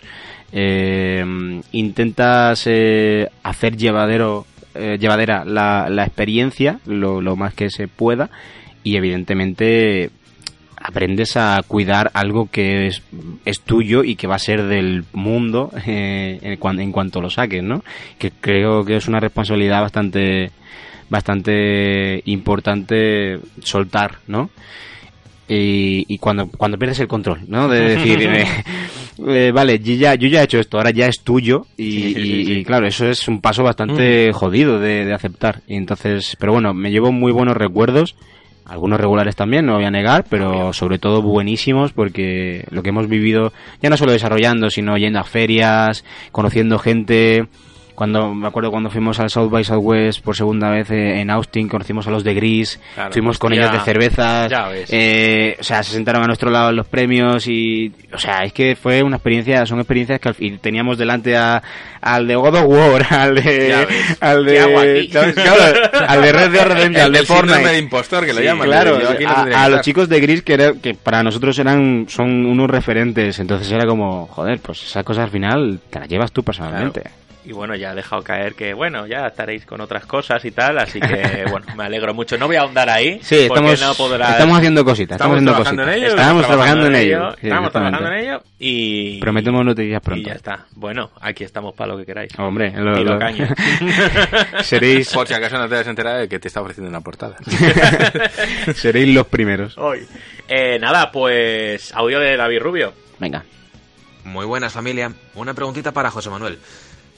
He estado leyendo en vuestra web, en la web de Tesera Studios, que vuestro objetivo es desarrollar vuestros propios videojuegos mostrando vuestra visión de ellos a través de nuevas tecnologías. Bien, ¿qué os parecen los nuevos gatillos que parece que van a incluir los mandos de la PlayStation 5, estos gatillos ápticos? ¿Tenéis pensado alguna mecánica, por ejemplo, que podéis usar con ellos o, todavía no os lo habéis planteado? Un saludito. Ojo, que lo que Eh, están preguntando directamente es confírmanos que esos gatillos van a salir. Yo me quedo con ahí. Bueno, ¿eh? primero, mandar un saludo a David Rubio, mandar un saludo Un a- saludo grande. Grande, porque es, es la caña de chaval. Sí, sí, y sí. además ahora se han hecho su propio podcast. Con Buruarán. que se llama Games Art, Muy bien. que le damos Ah, pues mira, eh, escucharé. mucho ánimo y que la verdad es que el piloto que hicieron está bastante bien. Obviamente es un piloto y tiene sus cosillas, pero, Obvio. Pero muy pequeñas las cosillas en comparación a lo que es el podcast. Así que, bueno, si se te ocurre eh, algo así... Sí, no, a ver, Sí, eh, no, evidentemente... ¿Gatillos qué gatillos? yo no sé yo no sé de qué me estás hablando pero sí que es verdad que por ejemplo eh, ya por ejemplo Oculus Rift eh, tiene o sea cuando tú él te detecta digamos dentro del mundo virtual cuando tienes un controlador en la mano Sí. te detecta dónde está tu dedo Anda. y en el mundo virtual se refleja es decir si tienes el dedo así el dedo Se se ve. pone así Claro. y no tiene y no tiene o sea yo creo que al final lo que si salieran estos posibles eh, gatillos eh, que de verdad no lo sé o sea yo soy sincero Pero hacer eh, interesante que mola más. que así es como hoy, tienen un dev Dice, kit. no lo sé, pero está asi- Está asistiendo así diciendo, cabeza". puta idea, sé menos que vosotros. Sí van, a, sí van a salir. Voten por Ramiro. Y, em, Voten por Ramiro. Asco, de verdad. que si salieran, yo creo que al final es un es a lo que tiene que ir. Mm. O sea, el, el- el- la, la tecnología y lo- a lo que tiene que ir la industria, a buscar nuevas formas de inmersión y nuevas formas de... Es que a mí se me ocurren ya unas cuantas solo pensándolo. Típico juego de plataformas que te agarras una cuerda. Hmm. Si agarras fuerte el gatillo, tal, si lo vas soltando te vas deslizando. Más y la dureza del gatillo. Death Stranding. Si aprietas el gatillo, agarras la maleta. Si lo sueltas, sueltas Es la verdad. maleta. El Sí, más clásico... que, va a gustar. que si vas soltando la cuerda te deslizas hacia abajo y te vas dejando Ya, caer. eso molaría. Cositas así. mira, como un, juego de, matas. un juego de disparos, vas disparando. Claro. La última Oh. bala, que es la que te deja la corredera atrás y es el pues que se sienta distinto a la hora de disparar. Lanzar un arco, Eh, un- o sea, lanzar tirar un arco, un- tensar un arco. Sí, tensar un eh, arco. Lanzar una piedra. Sí, Claro. Es que puede haber. eh, Sí, sí, es que hay infinitas. Hacerle una falta a, a Wiza, que si le das más fuerte le, Uf, le pobre- rompes el. pobre Lender. Además, decían que es como que ofrecían resistencia, ¿no? Sí, se Eh, ponía a modular la dureza y además eso como podías incluso sentir cositas en plan. Que se te casque... En uno de tiros que, que se se te encasquille el Ay, arma. qué Eso bueno. Normalmente ejemplo. es una mecánica que no se mete porque es una mierda, pero algunos juegos sí que la han metido y a mí me mola, tío, de Sí, que claro. se te encasquille un arma, estás rodeado de lo que sea. Creo que Metro Exodus lo tenía. Y no sé si Exodus o cuál, uno de los de Sí, Metro. de los... Y era una puta, estás rodeado, te sientes invencible, tengo 500 balas, a darle al gatillo de repente, clac, me cago en la puta. ¿Y qué tiene que haber? Eh, pues nada, es un botón, desencasquillar, Eh, pero ya estás en un momento que estás eh, eh, que viene, que viene. Así que eso, bueno, pues nada, pregunta de Fer. Hola chicos. Eh, lo primero felicitar a José Manuel Camacho y al equipo de Tesera por, por todo el reconocimiento a, a su juego y, que he visto el vídeo de YouTube de presentación y es, es muy emocionante ver a, a personas tan ilusionadas con su trabajo. Eh, mi pregunta es, ¿qué, ¿qué es lo que estudiasteis antes de, de hacer el máster en UTAD y, y en qué os ayuda concretamente eh, PlayStation Talents en el desarrollo del videojuego? Un saludo. Vale, pues eh, yo personalmente, ya lo he dicho antes, estudié ingeniería informática antes del máster de, de UTAD y mm, pues bueno, mis compañeros, eh, otro programador estudió creo que un grado superior en aplicaciones móviles, eh, que le vale igual porque al final es programar. Eh, los de arte, pues bellas artes, diseño gráfico, arquitectura, en fin. eh, y en diseño, pues es que es tan amplio que puede ser psicología, eh, Claro. eh, guionista, eh, f- eh, psicólogo. Mecánico y hostelero. eh, y mamporrero.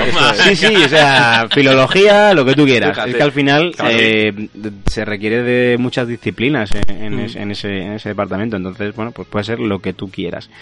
Y bueno, ya en otros, mm, eh, producción, pues hombre, gestión de proyectos, por ejemplo, eh, o gestión de recursos humanos, o no sé, eh, sonido, pues ya te puedes imaginar, música o tal.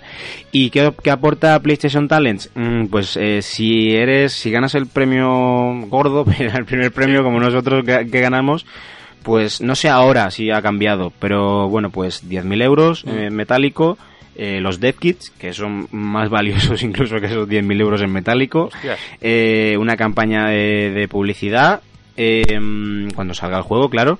eh, Que también tiene su of- que valor. tiene su, su valor. eh, oficinas durante al menos un año, que a nosotros fue, fue un año. y bueno y la experiencia y el bagaje que tiene PlayStation sacando sacando juegos no y, Claro. y lo- y el profesionales que, que están detrás de, de ese, de ese programa que es bastante valioso Joder, también pero con 10.000 euros no come un equipo un año. con 10.000 euros no come pero vamos mes ni un casi. día Eh, bueno, ya es más que cero. O sea, Sí, desde yo luego. creo que no, la verdad es que te, te- no- te soy sincero, no sé en qué lo gastamos, pero pero diría no. diría que en comer y en pagarnos sueldos no, o sea, ya te digo yo que no. y además eh, En el cable del- que, habla de, Sí. que habla de su formación, pero es que él va a formar gente. Sí, claro. Ah, es Es, verdad. que él va a empezar eh, a dar En clases en la UTAD, en Unity, ¿verdad? En Unity, dando sí, el motor de Unity. Vigilar verdad las que sí. chuletas de la gente. La gente es muy chuletera. Pues venga. vale, vamos con Antonio Moreno. Hola Rami, una preguntita para el podcast. ¿Sois completistas o completionistas de videojuegos? Mm. Hasta que no conseguís el último trofeo no sentís por satisfechos o sois más de jugarlo y otra cosa. Jugarlo y otra cosa. Yo igual, creo que no he hecho platineado ningún juego. Si Yo- lo he hecho, sido me ha gustado mucho, porque me ha invitado no. a hacerlo. Si Pero no- Yo he tenido una época de muy, de muy completionista, o como se diga, que no sé si existe la palabra, pero ahora cada vez menos. Claro. Y depende del juego. Si me gusta mucho, mucho, si te mucho. gusta mucho, pues- le rindes el homenaje, Sí. si no, a la mierda. Vale, pues pregunta de Juanma. Hola a todos. Quiero aprovechar para felicitar a José Manuel por el Hide and Seek, que justo lo he descubierto gracias a su participación en el podcast. Me lo acabo de pasar hace un rato. Me ha gustado muchísimo, en especial cómo transmite la tensión y su historia. Y ya que estamos, quería preguntarle sobre los retos añadidos que supone la programación para un juego de realidad virtual. Un abrazo a todos. Genial, pues, Sí, buen muchas gracias A por, mí me jugarlo. por privado que que lo había pillado y que se lo había pasado. y me alegro mucho que te haya gustado. Eh, bueno, eh, la verdad es que a nivel de programación, en realidad lo que estás haciendo al final es eh, lo mismo que un juego clásico, es controlar una cámara, controlar un avatar Mm. y controlar y hacer unas mecánicas que, que no dependen de la VR. O sea Mm. que al final la- el añadido no Es otro que, vista. claro, que el punto de vista y el... Es, si hay alguna dificultad es a nivel narrativo el obligar al jugador a mirar donde tiene que mirar en el momento Claro. que tiene que mirar, porque no hay cinemáticas. Claro. no es un No te lo puedes nosotros lo llamamos como el teatro interactivo, ¿no? De te sueltan en una en un sitio y tú tienes que atender a- al foco donde esté el foco Sí. para, para enterarte de la historia, ¿no? Y yo creo que eso ha sido lo más complicado, obligar entre comillas o guiar al jugador a mirar donde mire tiene que donde mirar. tú quieres que mire. Joder. Eso es muy jodido, pero a nivel técnico yo creo que no hay ninguna complejidad añadida. Vamos con Adri, Fenoz. Bueno, Hola, buena familia. Soy Adrián, más conocido como Fenoz. Eh, mira, ahí va mi recomendación, ¿vale? De esta semana. Y es que, bueno, estaba viendo por aquí mis juegos antiguos y he visto el mítico AP Escape, ¿vale? Y la verdad es que le he empezado a dar un poquillo, ¿no? Y la verdad es que para el tiempo que tiene, la verdad es que el juego está bastante chulo. Y nada, era para recomendarlo, por si no lo habéis jugado, pero vamos, es bastante famosillo, eh, ahí en PlayStation 2 a tope. Así que nada, eh, espero que, que os guste y ya me diréis qué, qué tal y, y qué os pareció este juego. Adiós. no sé ni de qué va. Es Y- plataformero, infancia creo. pura, o sea, Infancia sí, pura. Sí, Sí, sí, eh, ese es el de los monitos que El tiene... Sí, ¿Ese no era de Dreamcast? Me suena a mí que estos monos estaban en No, Dreamcast, pero en Play no también. acuerdo. En Sí, Play yo, ¿no? yo lo juego en Play. Sí, ¿no? Eh, no, Pues igual no estaba en. Dreamcast esto, estaba en PlayStation 1, eso sí. Sí. Eso sí, es que es de la 1, no de la 2.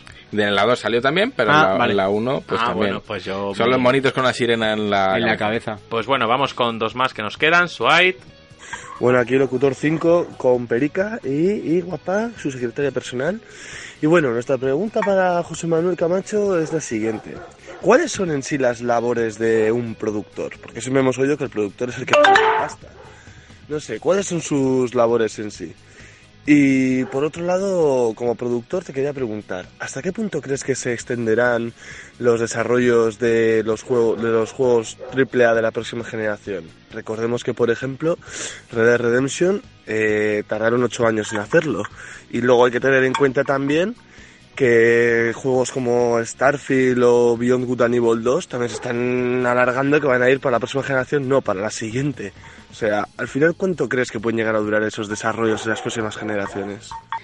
¿Le ha sonado el sonido del Messenger? Le ha sonado eh, Sí, el el Messenger, Messenger, además. Messenger, es Es verdad, es verdad. Es que le faltaba el zumbido ya. Sí. Joder. Y el, y el Nick con muchos Sí. monitos.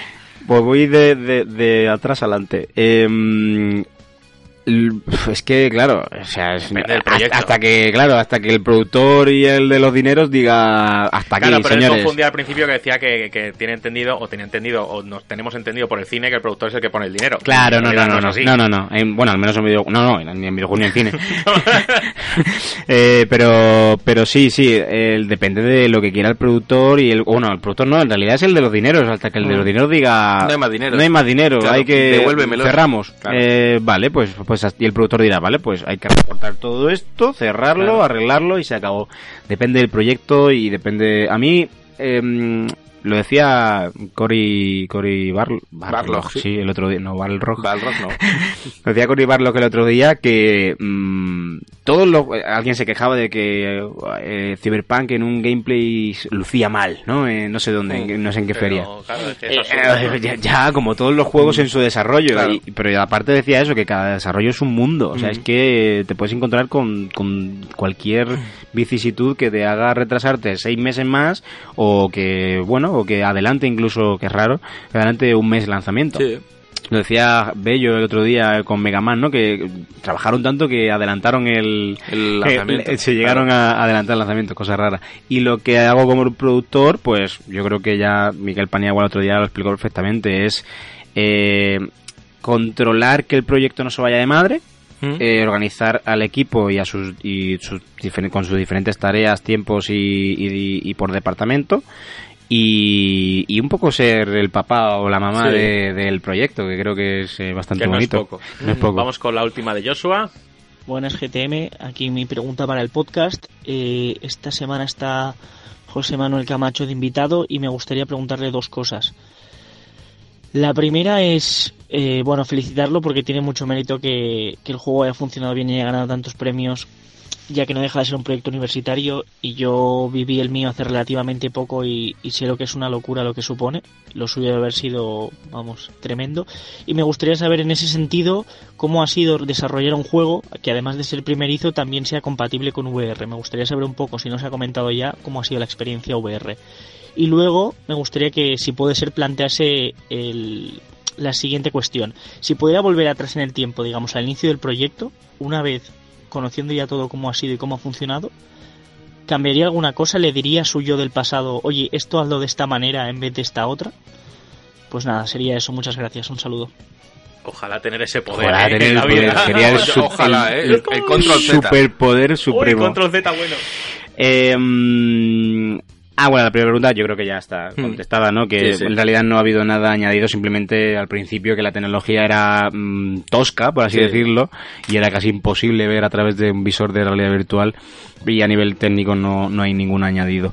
Y, mm, y a mi yo del pasado, esta es buena, ¿eh? Eh, le diría que... Que no llores. Que no llores, sí, que, que, que todo va a salir. Todo al va a final. salir bien. Todo va a salir bien. Que al final se venden 10.000 copias. Que bien, Ah, bueno. Ah, va, puta madre. sí ven que, sí que evitaría eso, ser tan, a lo mejor haber sido tan, tan, eh, ¿cómo era? Soñador, ¿no? Como decían los de la que Sí, tan, soñar. soñar, soñar a lo grande Sí. y soñar lo justo eh, y, y- y ser realista con, con lo que tenías y con lo que podías conseguir.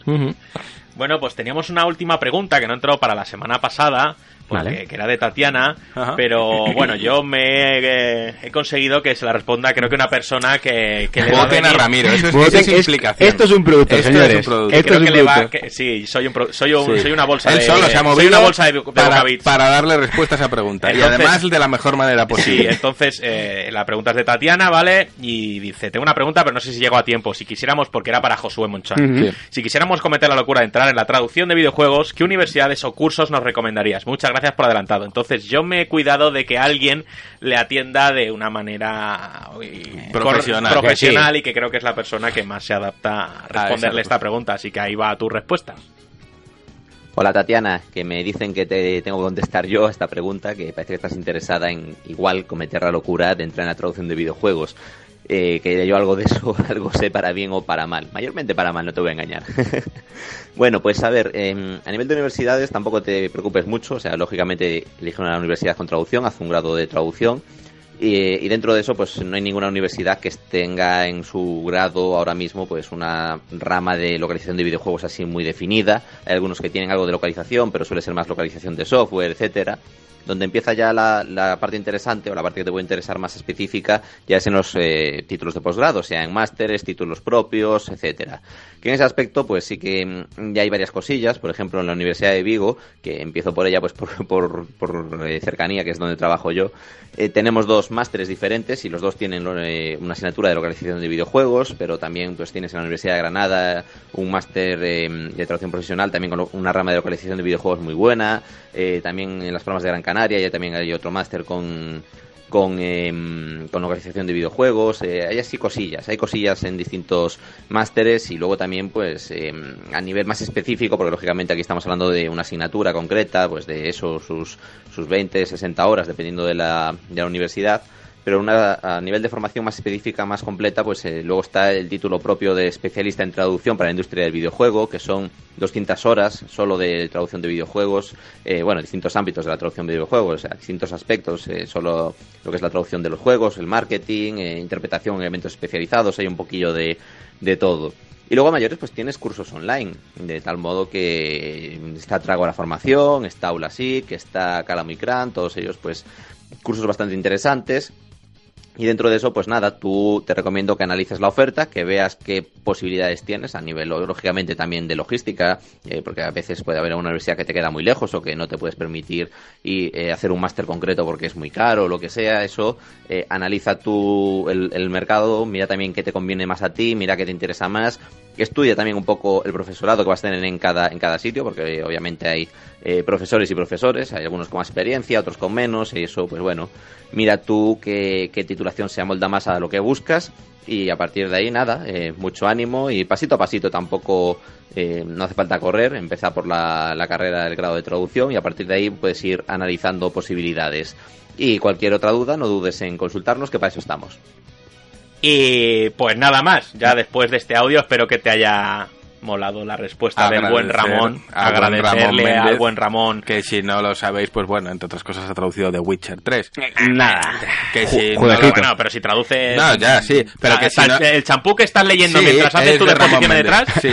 Ramón. Ramón Méndez. No, bueno, también decir, oye, que ha sacado su libro del legado del lobo blanco. Ajá. Lo reseñamos en esta revista. Y Nominado ha- a los premios ha de gustado juego y mucho. como autor Nominado también. a pre- como autor también. Y es más, diré que. Voten a Ramón. El propio Faraldo, traductor de. De Ah, de The Witcher. Se puso en contacto con él para felicitarle por el libro ala. que se lo ha leído y le parece la hostia. Si a Faraldo le parece la hostia. Es, es una de las mejores traducciones que se a ha mí, hecho. bueno, Faraldo participó en este podcast en sus Le tiempos. llamamos, es verdad, primigenios. le con- sí, sí, le contacté yo por el tema de la polémica de Sapkowski y él nos habló de cómo Sí, se sí, gestó sí. esa Un mail, negociación era un mail, de verdad. entre CD Projekt y, y no le pudimos llamar porque estaba en Croacia. Eso es. Pero un tío de 10 y se puso en contacto con Ramón y le dijo que Muy bien. la hostia el libro. Ole, pues espero que Tatiana te haya gustado la respuesta. Eso Sorteo es. numérico, me he adelantado. Si puedes cantar el número que es. El número 8. Pues el- la, en la burra de Perica se lleva unas buenas para jugar ahí Pues en el nada, pajar. Perica, Con el- para- y ca- cambia nada, el Messenger Cambia el Messenger, ya, sí, Sucho, por WhatsApp. cambia el Messenger, instálate la versión nueva y WhatsApp bueno que te inspiran como a y Eso listo. Telegram. Y bueno, eh, viene lo mejor del podcast. Todo esto es caspa. Lo bueno viene ahora. Viene Javi Bello con Retro, Mega Man y nada más. Y seguimos con A casquita. seguir tirando limones. Dentro Bello.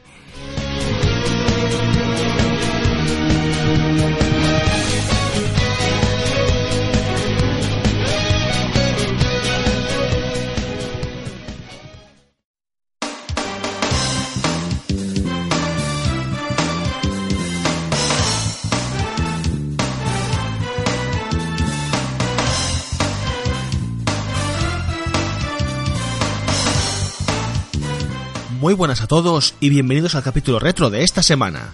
En el episodio de hoy continúo con mi repaso la serie Mega Man, en la que ya es la tercera entrega de este reportaje. Como ya mencioné en capítulos anteriores, la franquicia cuenta con más de 100 juegos en su haber, por lo que obviamente no voy a poder nombrarlos todos, además de que más de la mitad son simples ports con escasas diferencias entre ellos. De modo que una vez más me centraré en rememorar otras dos sagas del universo del Bombardero Azul. O eso me gustaría decir, pero es mentira, porque vengo del futuro tras escribir el guion, y como en el capítulo anterior, me he extendido demasiado con mis diatribas.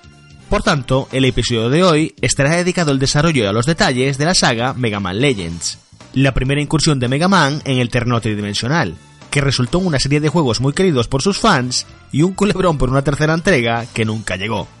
Así que sin más dilación, vamos allá.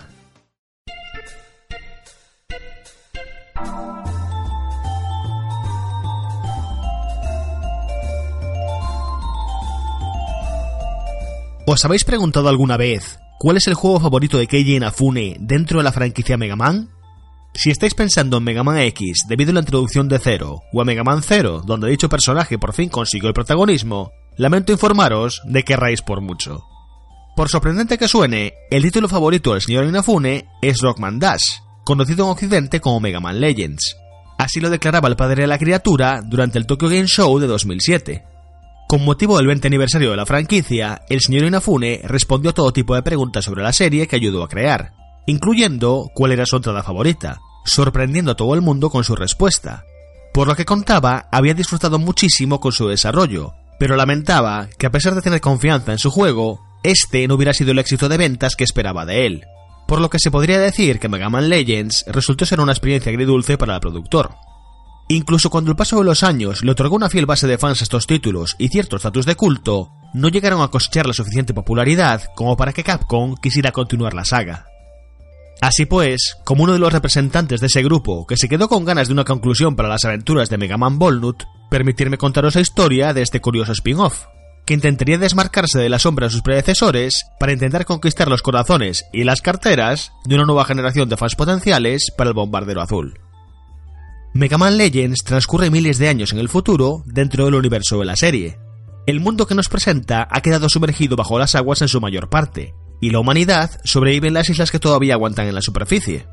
Con el fin de obtener recursos y rescatar medios tecnológicos de civilizaciones pasadas, emergen los denominados diggers, exploradores que se adentran en las ruinas del antiguo mundo con el fin de recolectar todo tipo de tesoros olvidados bajo la tierra y el mar. Nuestro protagonista es Mega Man Volnut, un digger que hace equipo con Roll Casket y su abuelo Barrel. Después de una incursión exitosa, su nave sufre una avería que lo obliga a aterrizar en la isla de Catalogs, donde tendrá lugar la historia de esta primera parte. La trama es lo suficientemente extensa como para que sea muy larga de explicar, pero en esencia, Mega Man se dedicará a explorar las diversas ruinas que salpican los parajes de esta isla.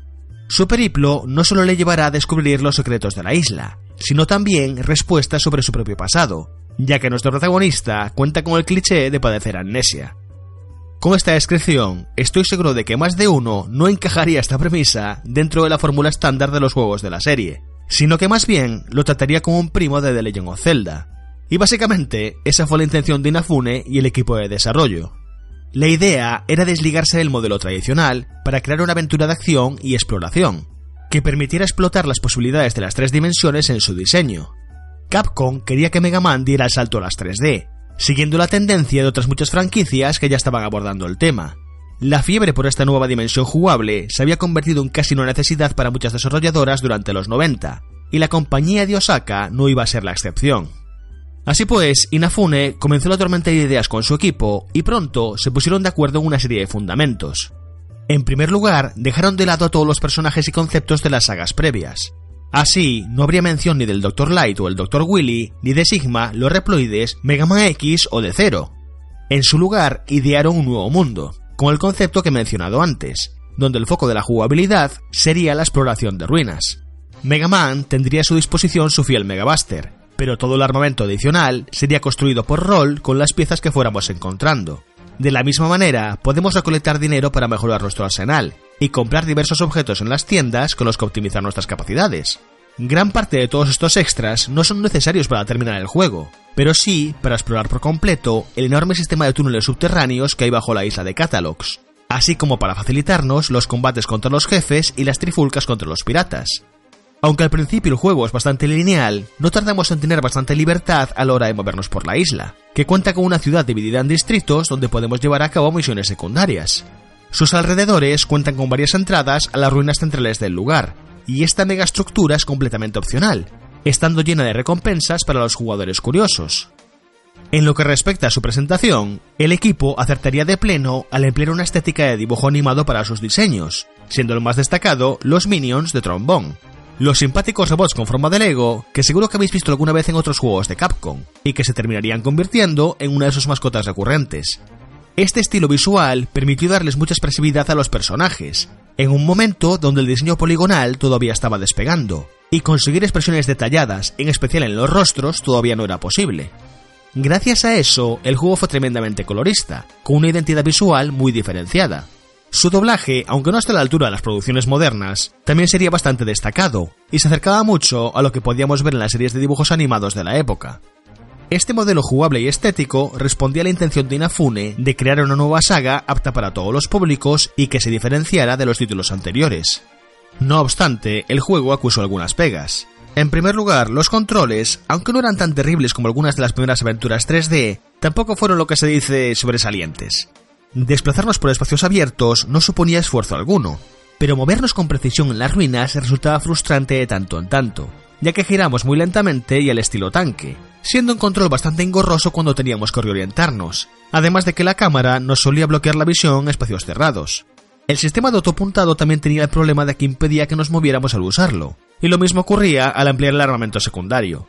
Y aunque en general nos acostumbrábamos a estas limitaciones, serían defectos que afortunadamente corregirían en la secuela. Mega Man Legends no es una obra maestra, pero sí que resultaba muy divertido una vez superado el prólogo de la aventura. No obstante, era el típico juego que no llamaba la atención en la estantería de las tiendas, y que también tuvo unas reviews bastante discretas por parte de la prensa especializada. De modo que aunque llegaría a amasar unas 800.000 copias vendidas con el paso del tiempo, cifra más que respetable, distaba mucho de ser la entrada triunfal de Mega Man en el terreno tridimensional que quería Capcom. Pero en mi opinión, su falta de éxito comercial fue su año de lanzamiento. Mega Man Legends se lanzaría en Japón en diciembre de 1997, pero llegaría a Occidente cerca de un año después. Y eso le haría competir en el mercado con títulos como The Legend of Zelda Ocarina of Time, Metal Gear Solid, Half-Life, StarCraft, Baldur's Gate, Gran Turismo, Banjo-Kazooie, Spiro, Pokémon o Resident Evil 2, entre otros muchos. Todos ellos auténticas leyendas de la industria, que harían sentirse al pobre Mega Man como David contra Goliath y sin piedras para su onda. Esta situación tendría una anécdota de importancia al respecto, y es que Keiji Inafune participó como productor en Resident Evil 2, trabajando como promotor para el juego, sobre ello, ha declarado que fue un trabajo súper sencillo, dado que el éxito del primer juego hizo que todo el mundo quisiera hablar de la secuela. Pero al mismo tiempo, Inafune se lamentaba de que cuando estaba promocionando Mega Man Legends, le costaba horrores llenar media sala de prensa o encontrar a alguien que quisiera hacer una review para el juego. Esta situación le provocó una epifanía al productor, sintiendo que tal vez se había dejado cegar por sus anteriores logros y que tal vez no se había esforzado lo suficiente con la producción y la promoción de esta obra. Sin embargo, y en su defensa, también hay que decir que Mega Man Legends contaba con un presupuesto bastante más pequeño, y que se apresuró su fecha de lanzamiento, provocando que tuvieran que recortarse varias partes del juego, varios personajes y varias localizaciones, simplificando muchos de los contenidos para poder llegar a la entrega. En cualquier caso, el juego generó suficientes beneficios como para que la saga Legends continuara dos años después, pero con un spin-off. Sí, un spin-off de un spin-off. Las desventuras de Trombone nos presentaba una precuela protagonizada por la hermana pequeña del líder de los piratas del primer juego. Nuevamente buscaron experimentar en el terreno jugable para ofrecer algo diferente. El concepto para este nuevo juego es que los piratas se han endeudado con un prestamista, y luego de que éste les haga unas cuantas triquiñuelas, la deuda asciende a números millonarios, por lo que Tron se ve obligado a lanzar una campaña de robos a gran escala para poder pagar lo que debe. La estructura jugable cambió de una aventura de exploración a un juego de acción por niveles, que representaban los lugares que visitan Tron y su panda de robots para practicar el noble arte del bill saqueo. Cada fase nos ofrecía objetivos distintos, desde mandar a los bots a desvalijar casas, a excavar en busca de tesoros o derrotar a los enemigos del lugar para llevarnos todo lo que sea de valor. Lo curioso de su fórmula es que son los robots que nos acompañan los que suben de nivel tras cada misión que hacemos, volviéndose más eficientes y ganando habilidades que hacen que podamos usarlos con roles específicos para maximizar su potencial según los objetivos de cada nivel. Y también podemos crear mejoras para el mecha de Tron con los objetos que vamos acumulando. En conjunto resultaba una experiencia curiosa, y aunque ofrecía algo de variedad en las misiones, tampoco tardaban mucho en volverse repetitivas, dando como resultado un juego que, aunque decente, solo consideraría apto para los fans de la saga. Por fortuna, un año más tarde, llegaba la verdadera secuela para la primera entrega, Mega Man Legends 2, que como mencioné antes, pulía la jugabilidad de forma notable y expandía sus contenidos considerablemente. Esta segunda parte introduciría media docena de nuevos antagonistas, incluyendo otras dos bandas de piratas, a mayores de continuar la historia de la primera entrega y profundizar en el trasfondo de su mundo. También nos ofrecería nuevas islas para explorar, cada una con una temática concreta y ruinas opcionales, además de una buena cantidad de objetivos secundarios. En esencia, mejoraba con creces la fórmula que había creado para su primera entrega. Gran parte de la crítica aplaudió su historia y su narrativa, destacándola como mucho más ambiciosa que la habitual fórmula de la franquicia y con personajes cargados de personalidad y que derrochaban carisma. Las mejoras jugables y la ampliación de contenidos también fueron otro de los aspectos más aplaudidos, y así, Mega Man Legends 2 cosecharía excelentes críticas y ventas, lo suficientemente buenas como para convencer a Capcom de que el juego merecía una continuación. O al menos, esa era la supuesta intención, porque durante los siguientes 10 años sería el silencio en esta saga. Con la excepción de algunos juegos para móviles y mangas sobre su universo, Mega Man Legends pareció caer en el olvido, situación que enfadó sobremanera a la legión de fans que había cosechado este spin-off. Pues la segunda parte cerraba como un cliffhanger que dejaba el futuro del protagonista en el aire en un sentido más que figurativo. Así, Mega Man Legends 3 se convertiría en un espejismo, un proyecto prometido al público que parecía condenado a no materializarse jamás. Pero entonces, en 2010, durante una conferencia de Nintendo, sucedía el milagro. Keiji Inafune anunciaba que Mega Man Legends 3 iba a comenzar su producción para Nintendo 3DS. Y por si eso no fuera suficiente, declaraba que los fans estarían directamente involucrados en su desarrollo. Esto último se referiría a una web que abriría Capcom y que llamaría la DevRoom. En ella, los fans podían escribir ideas que les gustaría ver en esta tercera entrega, así como hacer sugerencias en los conceptos que se irían presentando en el diario de desarrollo, también podían aportar sus propios diseños para personajes, misiones, enemigos y un largo etcétera. De hecho, se celebrarían varios concursos para decidir el aspecto definitivo de varios personajes y robots. Era algo que parecía demasiado bueno para ser verdad, pero en menos de dos semanas, la web contaba con más de 4.600 miembros activos. Los eventos en los que se podían aportar diseños para elementos del juego recibían miles de participaciones entre los fans de todo el mundo, por tanto, el hype estaba por las nubes, y todo parecía ir viento en popa. Pero entonces llegó el drama. Keiji Inafune abandonaba Capcom. Un mes después de anunciar el desarrollo para Mega Man Legends 3, el creativo dejaba la compañía en la que había estado trabajando durante 23 años. La razón que dio es que quería volver a poder crear sin tener que pedir permiso. Sus años al cargo de la producción de numerosos proyectos le habían pasado factura, y se podía leer entre líneas que estaba cansado de tener que pelear cada idea con la cúpula directiva. De modo que abandonaba la empresa para crear la suya propia. Pero antes de irse, trató de negociar con Capcom la posibilidad de continuar el desarrollo de Mega Man Legends 3 en su nueva empresa. Pero la compañía dijo que no, que no había necesidad de hacerlo. Los fans no tardaron en tener ataques de pánico, pues el proyecto había sido posible gracias a la insistencia de Inafune, y con su marcha, su futuro podía pender de un hilo. El director y el resto del equipo de desarrollo no tardaron en tratar de tranquilizar a los fans, pero la situación volvió a irse de madre cuando se supo que este proyecto era en realidad una prueba conceptual, un prototipo para presentar a los directivos de cara a obtener luz verde para su producción oficial. Después de superar otras cuantas crisis y gestarse unos cuantos dramas más, se consiguió montar una demo que sería publicada en la eShop de Nintendo 3DS, con el objetivo de realizar una prueba de mercado. Solo se conseguía recaudar ventas suficientes, Capcom consideraría darle ok al proyecto. Sin embargo, esta oportunidad nunca llegó. El lanzamiento de esta demo se fue retrasando progresivamente, supuestamente para pulir sus detalles, pero los diarios de desarrollo cada vez ofrecían menos información relevante sobre el juego, lo cual estaba haciendo que los fans temieran lo peor. Incluso cuando por fin se iba a celebrar un evento en Akihabara, donde la demo estaría accesible al público por primera vez, el evento tuvo que ser suspendido en el último momento porque Japón sufrió el terremoto más fuerte de su historia. Estaba claro que el proyecto parecía estar maldito, y finalmente llegó la noticia que nadie quería oír. Capcom cancelaba el proyecto por no cumplir con los requerimientos necesarios, sin matizar, claro está, cuáles eran estos requisitos. Los fans quedaron devastados, en especial todos los participantes de la Dev. Pero por si no hubiera habido suficiente culebrón, la cuenta de Twitter de Capcom Europa publicaba, ojo al dato, que cancelaban el juego por falta de interés de los fans y la poca participación en la iniciativa de la Dev Room.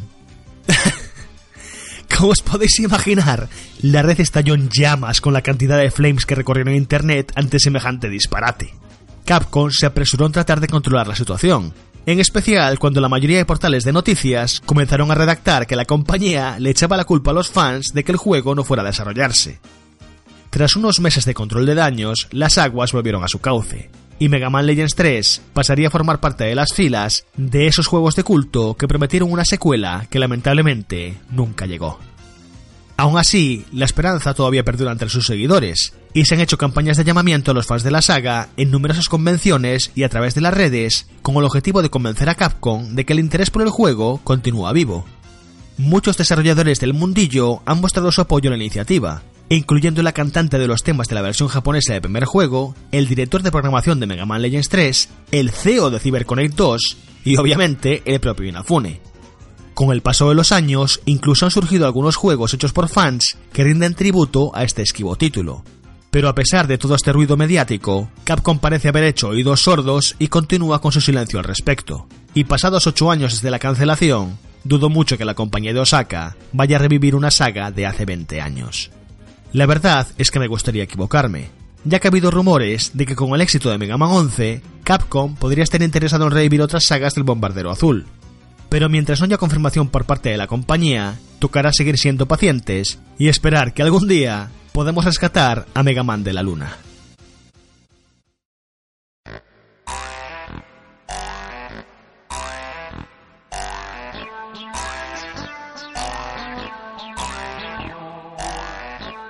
Y con esto concluyo el capítulo de esta semana.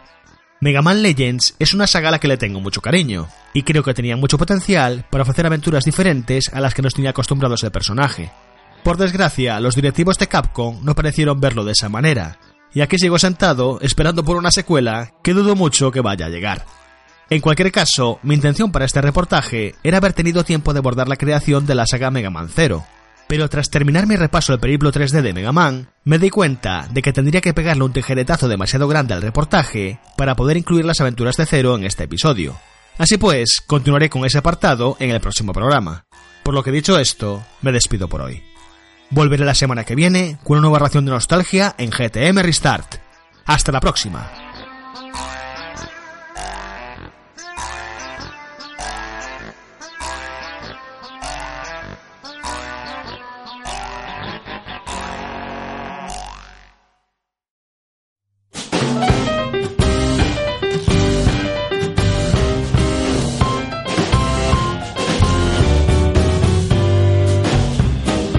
Y volvemos después de algo muy bonito como Mega Man, algo no tan bonito como la caspa gruesa. Y es que Konami podría estar preparando dos nuevos títulos de Silent Hill. ¿Qué me dice? Vigilen sus hombros. Pero la ¿cómo lo caspa se Caspa deposita. Hill, bueno, pues- El caspa Hill o Silent O Caspa. Que te miras el hombro y dices, joder, Sierra Nevada. Vaya. Eh, Glass, ¿eh? es Eso es. Total, total. Pues eh, bueno, en realidad esto se basa en los típicos tweets de gente, pues. mm, Yo si quieres entre- pienso como un tuitero ahora mismo. Digo, En- a ver, eh, Teixeira está preparando algo nuevo. eh, Silent Hill, Konami, Confirmado. podcast, Confirme. confirmamos. Vale, según se comunicó por ahí, pues había ciertos. Hace un par de años Konami contactó con, con ciertos desarrolladores para ver qué ideas de Mm. sobre qué podrían hacer en un hipotético caso sobre tal. Y bueno, el, rumor apunta a que se estaría o desarrollando, estaría en la mente de Konami, entre gimnasio y pachinko, Sí. desarrollar dos nuevas entregas de Silent Hill. Uno sería eh, como un. Es que le llaman un soft reboot o un soft. mm, Como un reinicio. un reinicio suave. Ah, no entiendo esa palabra. Es suave. Es entre algodones. Es Que no hay niebla. Con besos. Eh, no hay niebla. Eh, en realidad es que son los humos del barco. Con- Claro. No, no hay pueblo. No lo entiendo. No lo es sé. en plan hacerlo como ahora, pero no tocar mucho, supongo.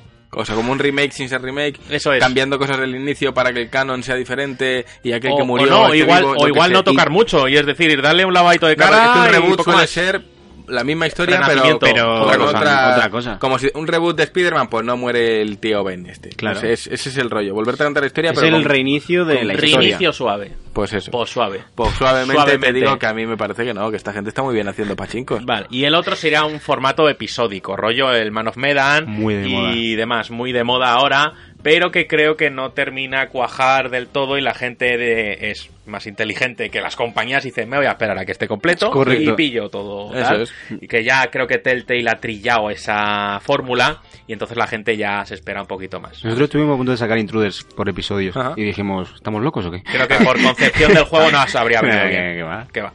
Así que, bueno, Caspita, esto es bueno. eh, Yo creo que sí. mm, No sé, puede ser, algo se está moviendo, a lo mejor, igual. es que, a ver, hay muchas la- posibilidades de que Konami anuncie un juego, pues Claro. si Konami la anuncia y justo Kojima hace poco ha dicho que le gustaría, pues claro, Eh. Silent Hill, obviamente. Obvio. Eh, Caspa, yo es que Konami, ¿qué quieres que te diga? Creo que pasa. Pero es que tiene una IP pasa ahí kilos. súper poderosa. Ah, Pasa, tiene unas cuantas. Pero Y es es que lo inteligente es que tienen- siempre he dicho que Konami venda esa licencia a buen precio, A que la venda que se la comprarán y que ya otros se encarguen de hacer. Que rescaten International Superstar Soccer. Que sí, Bueno, que sí, ya está, es- es- quiero. que yo quiero tirar desde el medio del campo y un marcar. soft reboot. Que vuelva, Eso. un soft balonazo. Larcos again.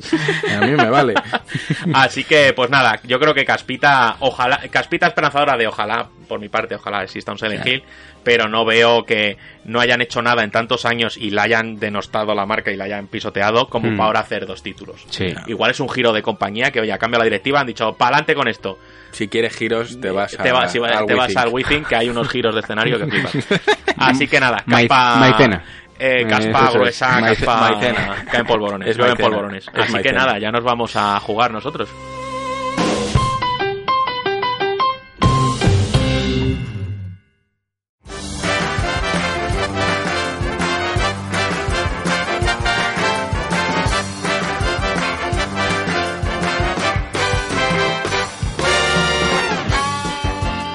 ¿A qué estamos jugando? Vamos allá. Eh, hostia, es que justo hoy estamos jugando a cerrar la revista. Siempre juego a lo mismo, ¿no? ¿Qué hago? Pero es que mañana revista. entramos en imprenta.